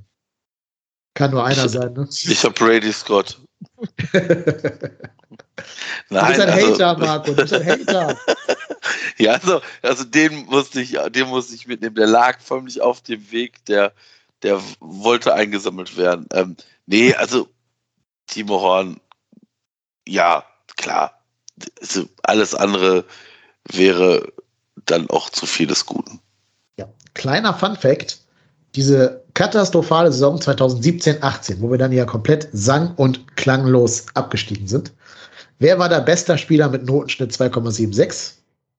Wahrscheinlich Timo Horn. Richtig, Timo Horn, Timo Horn, Timo Horn. Also notenbester Spieler und 2,76 ist ja nur echt aller Ehren wert in so einer Ja. Katastrophensaison. Ja, das war noch vor dem äh, Verfall. So, also im Tor haben wir alle Timo Horn, das kann man glaube ich schon mal sagen. Jetzt wird's aber ein bisschen trickier, äh, Abwehrspieler. Rechts und links, also wir fangen mit den Außenverteidigern an, würde ich sagen. Da hätten wir in der Saison 2017, 18 Tim Handwerker, Jannis Horn, der war damals schon da tatsächlich, Lukas Klünter, Philipp Kusic, wer immer das sein mag, keine Ahnung, Pavel Olkowski, Konstantin Rausch, Risa Birk und theoretisch könnt ihr auch Frederik Sörensen oder Dominik Heinz hinstellen, die haben auch beide außen gespielt, aber das würde ich mal eher nicht tun. Ähm, so, dann kommt die Saison 2018-19, da hat dann noch Matthias Bader zu uns den Weg gefunden. Ein gewisser Benno Schmitz kam auch noch hinzu. In der Saison danach, das war dann die Saison 1920, kam noch äh, Kingsley Easybue. Äh, Ismail Jakobs war damals auch als Linksverteidiger aufgeführt, kann man aber auch vorne einplanen. Noah Katterbach kam in den Kader und die anderen sind gleich geblieben. Und dann kam in der Saison 2021 äh, keine weiteren Außenverteidiger hinzu. Und in der aktuellen Saison auch nicht. Also, das waren die alle, aus denen ich aussuchen dürft. Oder zwei Außenverteidiger. Ich fange mal an. Ich habe auf hinten links Jonas Hector. Ja, kann schon verraten. Und- ja. Ähm, es werden viele lachen. Hinten rechts Benno Schmitz. Das ist der Recency-Effekt, Marco. Das ist Das der Recency-Effekt. Ähm, also ich, ich habe ich, ich habe mir vorhin, also als wir darüber gesprochen haben im Vorbericht, habe ich mir das so ein bisschen schon zusammengeschrieben, habe mir die Kader angeguckt und hatte tatsächlich, die, das war die Position, die ich als letzte besetzt habe und habe mir sechsmal jeweils die Kader angeguckt, wo ich gedacht habe, so die kannst du eigentlich alle nicht nehmen. Eben. Also eigentlich habe ich schon überlegt, ob ich dann irgendwie sage, okay, ich nehme irgendeinen Innenverteidiger und stelle den rechts rein. Aber äh, nee, also da da ist tatsächlich Benno Schmitz für mich. Ich habe kurz über Pavel Olkowski drüber nachgedacht, aber konnte mich dann so, glaube ich, erinnern, dass das auch, glaube ich, immer nur, glaube ich, ein, zwei gute Spiele waren und der dann auch komplett in der Versenkung verschwunden ist. Deswegen, ähm, ja, Benno Schmitz. Tom, wen hast du da? Ja, ähm, war das schon, ich überlege jetzt gerade, ob das schon die Zeit war, wo, wo, wo Hector so langsam ins Mittelfeld ging. Ähm, Ja, Ja, ne? Ja, ja. ja. Aber das ist egal. Du kannst, ihn- du kannst ihn links oder ins Mittelfeld tun. Ja, aber ich nehme auf jeden Fall Rausch mit rein. Also ich, ich habe den äh, gemocht, äh, weil es ein Kampfschwein war. Fußballerisch brauchen wir nicht drüber reden, aber es war ähm, jemand, der dabei war mit Herz und Seele, fand, finde ich. Ähm, das war für mich der, der Inbegriff von ich kann zwar nichts, aber Rennen und Grätschen kann ich. Und ich werde ihm nie vergessen, die Flanke auf äh, der Die. Die eine Flanke, die er die geschlagen hat. eine Ja. Flanke. Ja, Im ich- letzten Spiel übrigens. irgendein Kriterium nehmen. Und das war einfach die Flanke auf der Rolle. ja. Flanke, Coca, Kopfball, Und- Teamrods, Tor. Äh, Benno Schmitz, ja, schließe ich mich an. Also auch Schmitz auf rechts. Ja, weil ich, weil ich Jonas gleich dann ins Mittelfeld stelle. Ja, ja klar. Ich glaube, dass Hector bei jedem von uns in der Startelf stehen wird, ist, glaube ich, keine Frage. Ich äh, mache was anderes als ihr. Ich bin ja nach wie vor großer Klünter-Fan und glaube an seinen Durchbruch. Deswegen kriegt er von mir hier auf dieser Problemposition die Honorable Menschen. Ich stelle da Lukas Klünter hin. Auf links? Ja, auf rechts und Hector auf links. Okay, ja. Innenverteidigung. Ähm, jetzt kann ja Tom anfangen, damit wir so ein bisschen Abwechslung reinbringen. Jo. Ich lese dir nochmal alle vor. Jan Aurel Bissek, Dominik Heinz, Jorge Mire, äh, Dominik Maro, Freddy Sörensen, Raphael Tschichos, Lasse Sobich, ähm, Sebastian Borneau, Toni Leistner und Sava Arangel Cestic. Ähm, das war's aus der Saison. Timo Hübers und Kilian, Luca Kilian. Jo, und das waren sie. Ja, äh, äh, Marot, ganz klar. Und äh, ähm, ah, meinst du, jetzt komme ich auf den Namen? Bastian Bornau. Ja, danke. Das ist nämlich auch genau meine Innenverteidigung. Ja. Mit den beiden gehe ich auch. Keine Frage. Ach, Marot war schon irgendwie eine Legende, finde ich. Ja. Da muss ich auch gerade bei Leverkusen wieder an den denken. Das wird immer für mich sein Spiel bleiben, dieses eine Derby gegen Ja, Leverkusen. mit Doppelpack. Und. Doppelpack. Marot hat sich so dermaßen mit dem Verein identifiziert. Ja, bin Hört ich. Dominik Ist, ist auch Kommen Sie in den Podcast. Genau, ist, das wollte ich nicht jetzt auch sagen. Ist, äh, also ist tatsächlich auch meine Innenverteidigung. Ähm, ja, Dominik Marot und Sebastian Bornau sind es bei mir auch geworden. Okay. So, dann fange ich jetzt an mit meiner, äh, meiner Mittelfeldaufstellung. Ich mache erstmal den, den, den Durchlauf, wer alles im Mittelfeld gespielt hat. Soll ich einfach mal alle machen, defensiv und offensiv zusammen, oder wollt ihr irgendwie noch trennen nach Position? Ich bin zu alt mit 55, um mir die Namen zu merken. Also, dann haben wir im defensiven Mittelfeld Hector, den haben wir, glaube ich, nee, noch nicht alle weg. Okay, also Hector, Böger. Ich glaube, Jojic kann man auch zur Not auf die sechs stellen. Lehmann, äh, Matze Lehmann natürlich. Ähm, Sally Oetschan. Ähm, Johannes Geis. Oh Gott, habe ich ganz vergessen, dass der bei uns gespielt hat. Wow. Johannes Geis. Niklas Hauptmann. Äh, Vincent Cosciello. Niklas Nartey. Ähm, Elvis Rexbeschein, natürlich. Wie konnte ich ihn vergessen? Elias Skiri, äh, Bürger Westräte oder Westrate. Ähm, Max Meyer, meine Güte, jetzt kommen die ganzen Leichen wieder hier zum Vorschein. Max Meyer, ja Mensch. Und jetzt natürlich noch Dejan Jubicic in der aktuellen Saison, ähm, Thomas Ostrak. Und das waren die defensiven Spieler. Und wen hast du genommen, Dennis? Achso, ich bin ja dran. Ja. Ich habe natürlich Elias Skiri genommen. Weil Hast du nur einen Sechser? Ja, ja, ich spiele mit der Raute. Okay. Also. Ich habe eine Doppelsechs mh, und habe dort hinten Ilias Giri und Matthias Lehmann. Hätte ich mit Doppel 6 auch genauso genommen. Also ich habe auch Also, sechs. Ich nehme Hector und Skiri und Lehmann kriegt den Ehrenplatz. Ja, erster Einwechselspieler quasi.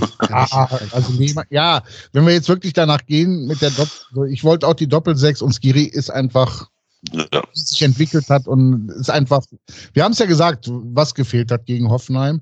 Und Lehmann war auch jemand, der sich so dermaßen mit dem FC äh, äh, identifiziert hat und auch kämpferisch immer vorangegangen ist, auch nicht fußballerisch, immer die Leuchte, aber immer voran, immer gekämpft und deswegen, ja, eigentlich Skiri nicht und Lehmann, äh, ja, kann ich mich nicht entscheiden. Deswegen Hector, Skiri und Lehmann kriegt die Ehrensechs. Ja. So, offensive Außenspieler. Leonardo Bittencourt, Christian Clemens, Chris Führig, äh, Niklas Nartey, Anas Uaim, Marcel Risse. Ähm, dann geht's weiter mit, ja gut, ich nehme mal Drexler mit rein als Außenbahnspieler, Dominik Drexler, äh, Niklas Hauptmann, Florian Kainz. Äh, die hatten wir alle schon. Louis Schaub kann da auch spielen, theoretisch. Darko Schulinov, ähm, Tim Lemperle, Kingsley Schindler, der spielt auch noch bei uns, wenn man es, die Eltern werden sich erinnern vielleicht. Jan Thielmann, Dimitrios Limnios, wer den noch kennen sollte. Ähm, ja, Jan Thielmann schon. Marius Wolf, auch ausgeliehen von Dortmund damals. Thomas Ostrak, jetzt diese Saison. Äh, Niklas Hauptmann hat man, glaube ich, schon. Und das sind sie alle gewesen. Ich Ja, ich glaube, der fange Marco fängt an. Ne? ich, ich fang mal mit meinen beiden Außen an und das sind Florian Kainz und Marcel Risse. Links Kainz, rechts Risse. Ja, bei Risse habe ich sogar hier mir gerade mit, mit drei Fragezeichen notiert, weil ich es ist schwer, den so so.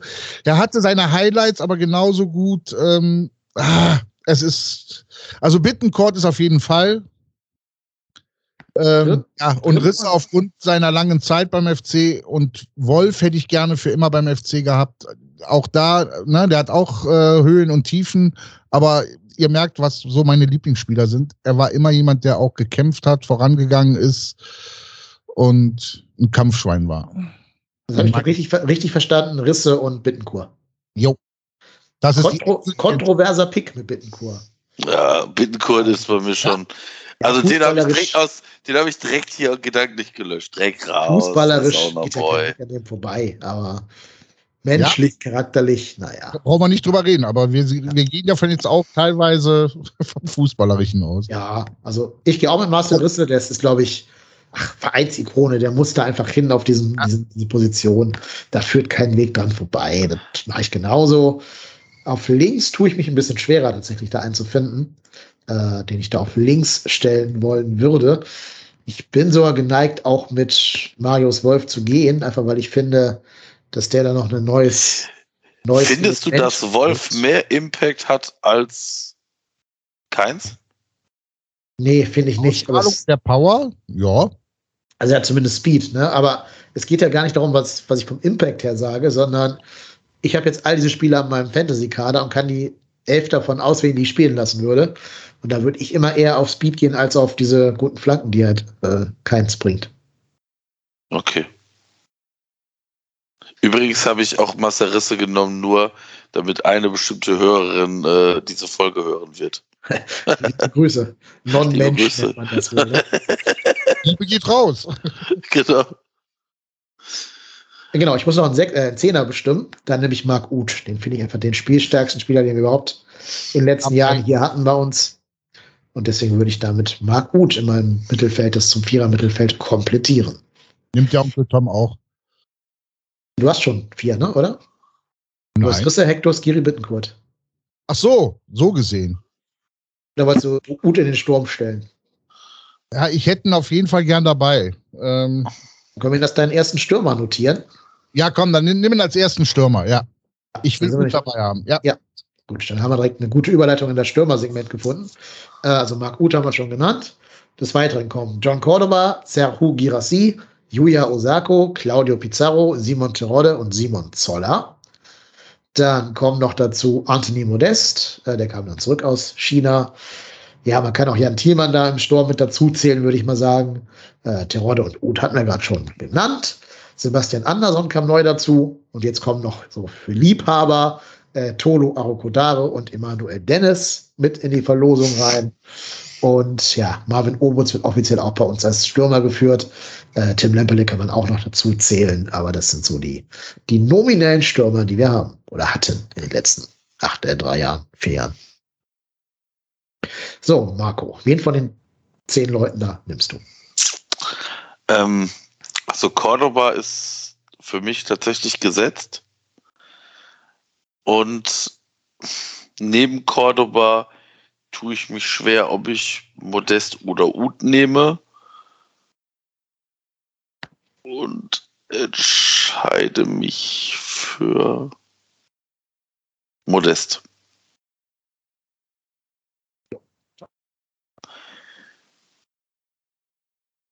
Ut hast du schon weg, ne? Also musst du noch einen, einen Beistürmer wählen.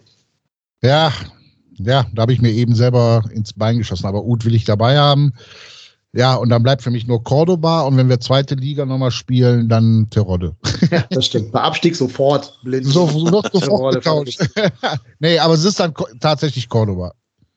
Okay. Ähm, wenn ich richtig Spielstärke wollte, müsste ich bei mir jetzt Ut eigentlich wieder aus dem Mittelfeld rausziehen. Stattdessen Duda auf die 10 tun und dann Ut und Cordoba nehmen. Aber an Modest geht für mich kein Weg dran vorbei. Der hat einfach, auch wenn das nicht in dieser Podcast-Zeit drin war, aber ich werde einfach nie vergessen, diese eine Saison mit den 25 Toren.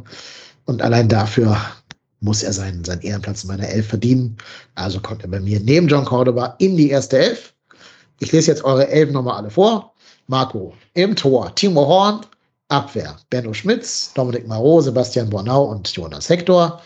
Mittelfeld, Marcel Risse, Elias Giri, Matze Lehmann, Florian Keitz, Sturm, John Cordoba und Anthony Modest. Tom. Horn im Tor, Schmitz, Marot, Bornau, Konstantin Rausch. Marcel Risse, Jonas Hector, Skiri, Leo Bittencourt, Marc Uth und Cordoba. Und meine Wenigkeit hat Horn, Klünter, Marot, Bornau, Hector, Risse, Skiri, Uth, Wolf, Cordoba und Modest. Also meine Elf ist zumindest die schnellste, das kann ich behaupten. Ja. Klünter und Wolf. Du hast ja auch Leichtathleten drin, ne? Ja, ja, klar. Ich bin auch großer Fan von Easy Boy. Ich mag diese Leichtathletentypen. Ja. Wir haben uns sehr viel weitergemacht. Mhm. Hab ich ja, ja nicht behauptet, das weiterbringen. das habe ich nie behauptet. Ich habe gehört, die sind schnell. Nein, ach ja, ja, alles gut. Alles gut. Aber ihr habt ja heute eure 150. Sendung, ne? Ja. Darf ich eine Frage stellen? Selbstverständlich. Wie, wie seid ihr zwei zusammen, äh, zusammengekommen und wie seid ihr auf die Idee gekommen, äh, zusammen den Podcast zu machen? Weil, weil, und jetzt kommt das Lob, ihr seid der einzige FC-Podcast, den ich mittlerweile höre. Ja, danke schön. Das nehmen wir erstmal mit, das Lob. Soll ich die Frage beantworten, Marco? Als, gerne, äh, gerne. Ihr ein bisschen länger dabei ist. Also ich habe ja die ersten, ach, wir hatten es letztens noch nachgeschaut. Wie viel waren das? Die ersten 41 Folgen. 41. Ne? Die ersten 41 Folgen habe ich ja ganz alleine gemacht, äh, wo ich einfach nur das Mikrofon gelabert habe und quasi in so einer Echokammer saß. Da hatte ich, glaube ich, dreimal einen Gast in diesen 41 Folgen. Einmal den Robin Zimmermann, der ja diese FC Bayern äh, Fansicht vertritt. Dann noch einmal der Axel schon zu Gast bei mir, wo ich noch alleine hier war. Und die dritte Person war, glaube ich, Arne Steinberg. Das waren die einzigen drei Gäste, die ich damals im Podcast hatte. Ähm, warum hatte ich keine Gäste? Weil ich damals erstmal die ganze Technik für mich selber mir so erschließen wollte, bevor ich mir den ja, ich sag mal, den Stress, aber auch die Blöße gebe, noch mit einem Gast äh, hier zu versuchen, das technisch hinzukriegen, weil äh, damals war es auch noch komplizierter, mit Skype aufzunehmen. Heute hat ja Skype so eine eingebaute Aufnahmefunktion. Das war damals nicht der Fall, da muss man mit so einem externen Programm arbeiten. Und da habe ich am Anfang immer noch die Gäste gebeten, mit ihrem Telefon ihren eigenen äh, Sprachkanal abzugreifen und das aufzuzeichnen, damit ich irgendwie eine Backup-Datei hatte. Das hat sich so ein bisschen verändert seit ähm, seit Skype diese eingebaute Aufnahmefunktion hat. Seitdem ist es alles ein bisschen einfacher geworden. Da habe ich mir auch dann mehr zugetraut, das mit Gästen und auch mit mehr als einem Gast zu machen, technisch. Und dann hat mir der Marco schon relativ zu Anfang meiner Podcast-Zeit ähm, eine Nachricht bei Twitter geschrieben, als wir es noch gar nicht kannten persönlich. Und hat mir gesagt, ey du, wenn du mal einen Gast suchst, äh, ich hätte Bock, schreib doch mal, wenn du einen Gast willst, dann bin ich gern dabei. Da habe ich ihm, glaube ich, recht lange gar nicht darauf geantwortet, weil ich erstmal selber diese Technik für mich klar haben wollte. Dann hatte ich sie so ein bisschen für mich selber geregelt und habe dann gesagt, okay, jetzt kannst du ja, wenn einer schon anbietet, schreib sie mal an, diesen netten Robot-Tennis da. Wer das letztlich sein würde, wie der so drauf ist, konnte ich ja nicht einschätzen, ob das passt oder nicht. Aber dann haben wir halt eben die erste Folge gemeinsam aufgenommen. Ähm, ich kann euch sogar sagen, welche Folge das war, die wir zuallererst aufgenommen haben.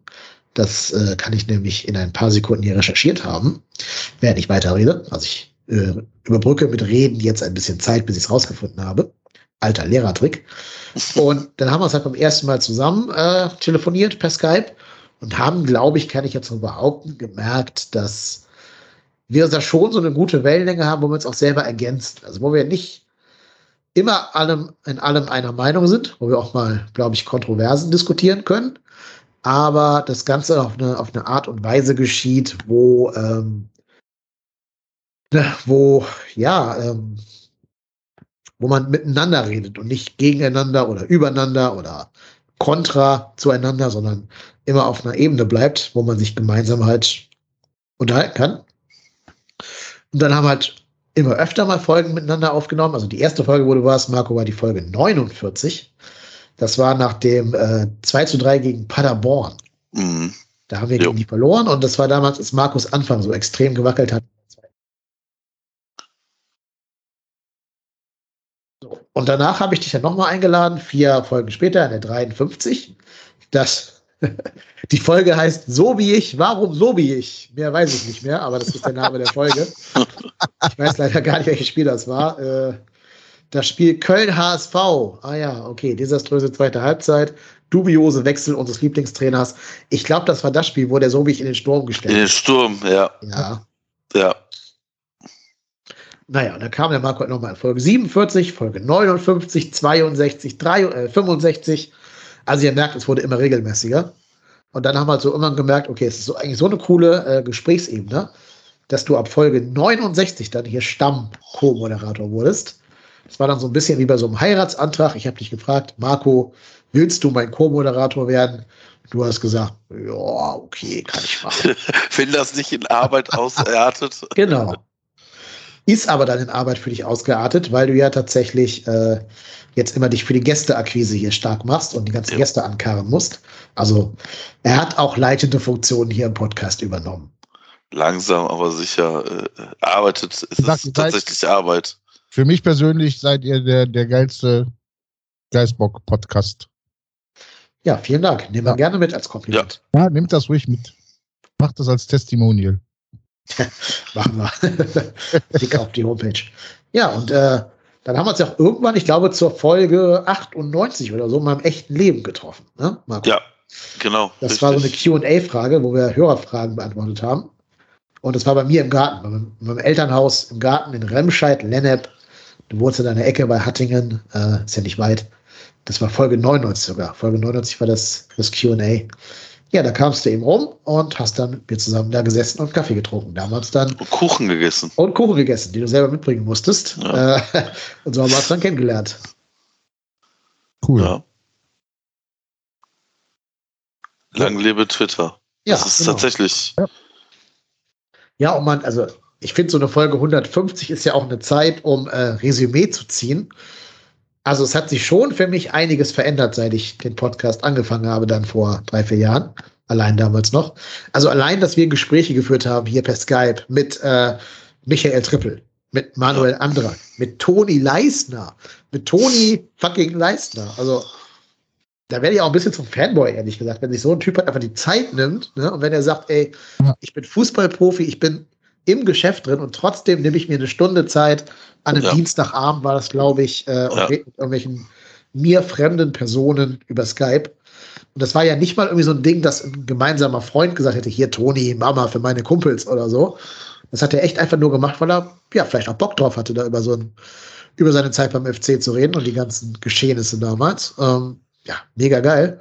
Und das wäre ja alles ohne den Podcast nicht gegangen. Wir äh, haben ein Hörertreffen gemacht in Köln, in, in Pefken letztens jetzt. Mega cool, haben da nette Leute kennengelernt. War ein richtig schöner Abend. Wir haben Cappies geschenkt, also äh, Schiebermützen geschenkt bekommen auf diesem Hörertreffen. Ja, wir haben super viele Leute kennengelernt auf Twitter, aber auch im echten Leben. Also allein, wenn man alles, ähm, ne, also du Marco da im Spiel gegen Bochum kennengelernt hast. Ja. Oder auch, äh, als du da bei der U19 warst und so, der Just League. Ja, also es hat sich, glaube ich, gelohnt, diesen Podcast zu starten. Das auf jeden Fall. Also das macht ja auch, also ich sage ja immer, das ist so eine, wie eine Live-Therapie, die man im, ich sage jetzt mal, Freundeskreis macht. Und das, das macht halt unfassbar Spaß. Auch wenn es manchmal Spiele gibt, wo ich denke, so, warum muss ich das jetzt mir nochmal in der, in der Zusammenfassung angucken, weil ich gucke mir tatsächlich, die Spiele nicht mehr im, im Real Life an, aber tatsächlich nochmal zwei, dreimal in der, in der Zusammenfassung. Und auch heute, das war wieder kein Spaß, mir das anzugucken. Mir, also ich sag mal, 20 Tore von Hoffenheim reinzuziehen, weil 4 mal 5 sind 20. Das ist schon, war schon hartes Brot und. Ja, das tut weh das tut schon weh. Ich meine, andersrum wäre es mir deutlich lieber gewesen, aber ähm, ja, aber es ja, macht halt schon unfassbar Spaß und tatsächlich die Leute, die man kennenlernt, das, das macht sie auch irgendwo aus. Und ich gehe davon aus, dass man den einen oder anderen Jahr vielleicht auch auf der, auf der Mitgliederversammlung im November dann sehen wird und treffen wird und das macht dann alles, also das macht das Leben um den FC auch damit nochmal noch greifbarer und noch deutlich spannender, finde ich, für mich. Ich hatte gerade gesagt, wir können noch erwähnen, dass die erwähnte U19 morgen das Rückspiel hat. Also, wenn ihr das hört, liebe Hörerinnen und Hörer, ist es heute, Dienstag, 19.10., Rückspiel gegen Genk. Wenn irgendjemand von euch im Stadion ist, schreibt doch mal eine Privatnachricht an den Podcast-Account bei Twitter oder eine E-Mail an info@trotzdemhier.de da wäre mir sehr interessiert in einer Sprachnachricht, wie das so alles genau. vor Ort sich angefühlt hat im Stadion, was so. Ich glaube, es gibt keinen Stream von dem Spiel, glaube ich. Nein. Nein. Also wir werden ja auf Zeugenaussagen angewiesen sein. Jo, also bitte, wenn ihr da seid, schreibt uns mal. Würde uns sehr freuen. Ähm, ja. Wir können noch kurz auf die anderen Standards gucken. Also Saisonwette haben wir noch nicht abgearbeitet. Da kommt ein bisschen was zumindest zusammen. Ähm, und zwar, glaube ich, vor allen Dingen die Einsätze der jung, jungen Leute. Also zu null. Hat nicht ganz funktioniert, ne? Äh, hätte ja sein Knapp. können. Ja, hätte sein können, aber leider nicht. Aber Tore Modest, null. Äh, FC Frauen Klassenerhalt noch nicht. Baumgart Gelb, naja. Ich sag mal ganz ehrlich, nein. Benno Schmitz, nein. Aber Einsatz eines U23-Spielers. Hau mal raus, Marco. Wer hat gespielt? Äh, Tim Lemperle, Jan Thielmann, Noah Katterbach Ich, ach, geil. und äh, Luca Kilian. ja, und äh, Sunny Oetschan haben wir auch gezählt. Und Sadio Schad. Genau, stimmt. Genau, genau. Also, fünf. äh, hatten wir Kilian immer schon gezählt in der Vergangenheit? ja, ist ja 22er, also ist 22. Dann haben wir den aber jedes Mal vergessen. Dann kriegen wir noch mehr Geld in die, in die Okay. Saisonwette rein. Der fehlt immer. Also auch bei dem Spiel gegen Bochum zum Beispiel, wo er gespielt Ah, hat. okay. Ja, dann müssen das wir musst du noch nachtragen dann. Ja, genau, trage ich nach. Ja, also es waren jetzt eins, zwei, drei, vier, fünf Spieler. Ja. Äh, also fünf Euro obendrauf. Äh, Ja, genau, fünf Euro obendrauf. Dann sind wir jetzt bei einem Gesamtsaisonstand von 73,50 Euro nach acht Spieltagen. Das ist doch eigentlich ziemlich geil. Ja, Spricht doch für den Erfolg der gut. Mannschaft. das ist schon wirklich sehr, sehr gut. Wisst ihr schon, wo ihr das Geld, äh, äh, wel- welches Projekt ihr unterstützt? Traditionell die Tafeln Köln. Normalerweise. Ist die Ah. TAP in Köln? Jupp. Ähm, ist es möglich, bei euch mit einzusteigen? Klar, jeder ist herzlich willkommen. Dann möchte ich gerne mitmachen. Ja, gerne. Kannst du einen Einsatz festlegen, was du da ähm, Was, reinwerfen willst in den Topf und dann können wir am Ende. was ist denn euer Standard? Was macht ihr da immer? Also wir haben für jedes zu Null 5 Euro, für jedes Tor von Modest 5 Euro, für jeden Einsatz eines U23-Spielers 1 Euro, für den Klassenerhalt der FC-Frauen pauschal 50 Euro, für jede gelbe Karte von Steffen Baumgart 25 Euro, für jedes Mal, wo Marco sagt, ich sag mal ganz ehrlich, 0,5 Euro und für Benno Spitz in der Kicker-Elf des Tages 5 Euro. Dann werde ich mich genauso anschließen. Mit allem, Wie mit allem. Ja, das komplett, äh, ich buche das Komplettpaket, so wie ihr. also mit anderen Worten, am Ende verdoppelst du einfach unseren, unseren Endstand. Ist doch so, habe ich es gerade falsch, falsch verstanden. Äh, verdoppeln? Ihr seid doch zu zweit. Ach so, ja, gut. Also dann machst du 50 Prozent obendrauf. Ja. Okay, gut. Ah, cool. Sehr Kann man so merken. Super. Ähm, Wenn es so weiterläuft, dann haben wir, äh, das, wenn ich jetzt gut in Mathe wäre, ne? Was ist 73 mal 4? 280, ne? Stimmt das? Vier mal sieben sind 292. Ja, habe ich doch gesagt, fast. Ja, da kommen wir ungefähr Ja. mit 300 Euro rum. Ah, cool. Wenn der Ja. Molly noch viel knipst, wird es ein bisschen mehr. Das sieht gut aus, ja. Jo. Sehr schön. Super. Ja, cool, Tom. Freut uns. Sehr Ja. cool. gerne. Schreibe ich mal auf. Tom plus 50 Cent. Okay, cool. Die Tafeln werden Sie auch freuen. Ja. Und dann, glaube ich, haben wir es für heute geschafft, diese Jubiläumsfolge rumzukriegen. Hat mich sehr gefreut, dass ihr beiden da wart. Ähm, Nochmal die, die. Werbung in eigener Sache. Folge 149 holen, hören. Toni Leister hat uns Rede und Antwort gestanden. Hört gerne rein. Super coole Folge, hoffe ich, finde ich, glaube ich. Also bitte reinhören. Mein Podcast in eigener Sache, Movie Rantner, siehe Show Notes mit dem Link. Und bedanken wir uns jetzt ganz ausführlich bei Tom, dass du da warst. Lieber Tom, Ed, frei und ehrlich. Danke, dass du da warst. Vielen Dank für die Einladung. Und dann mache ich jetzt auch mal kurz Werbung in eigener Sache. Wenn ihr euch für Fotografie interessiert, lege ich euch den Podcast Photocast ans Herz. Das Cast mit C geschrieben, auf allen gängigen Plattformen. Schick mir gerne einen Link, dann kann ich das noch verlinken in den. Mache ich gerne. Und wie gesagt, es war mir, hätte, hätte ich gewusst, oder ich hätte ja auch selber darauf achten können, dass die 150. ist, hätte ich Kuchen mitgebracht. Aber es hat super Spaß gemacht und macht bitte weiter so und bleibt wie ihr seid. Machst du dann. Und wir bedanken uns auch bei Marco, dem Ruhrpott-Tennis. Immer hier, immer da, immer nah. Danke, Marco. Nicht dafür, nicht dafür. Und wir sprechen uns wieder nach dem äh, 4-0-Sieg gegen Leverkusen. ja, Drei Genau. Tore Tim Lemperle, eins Anthony Modest. Ja, das wird gut. Auf die Folge freue ich mich schon. Folge 151. Hier haben Sie es zuerst gehört. wir haben da schon entsprechendes in die Wege geleitet. Also macht es gut, bleibt gesund, wir hören uns wieder. Wir sind raus und wir sind trotzdem hier. Ja.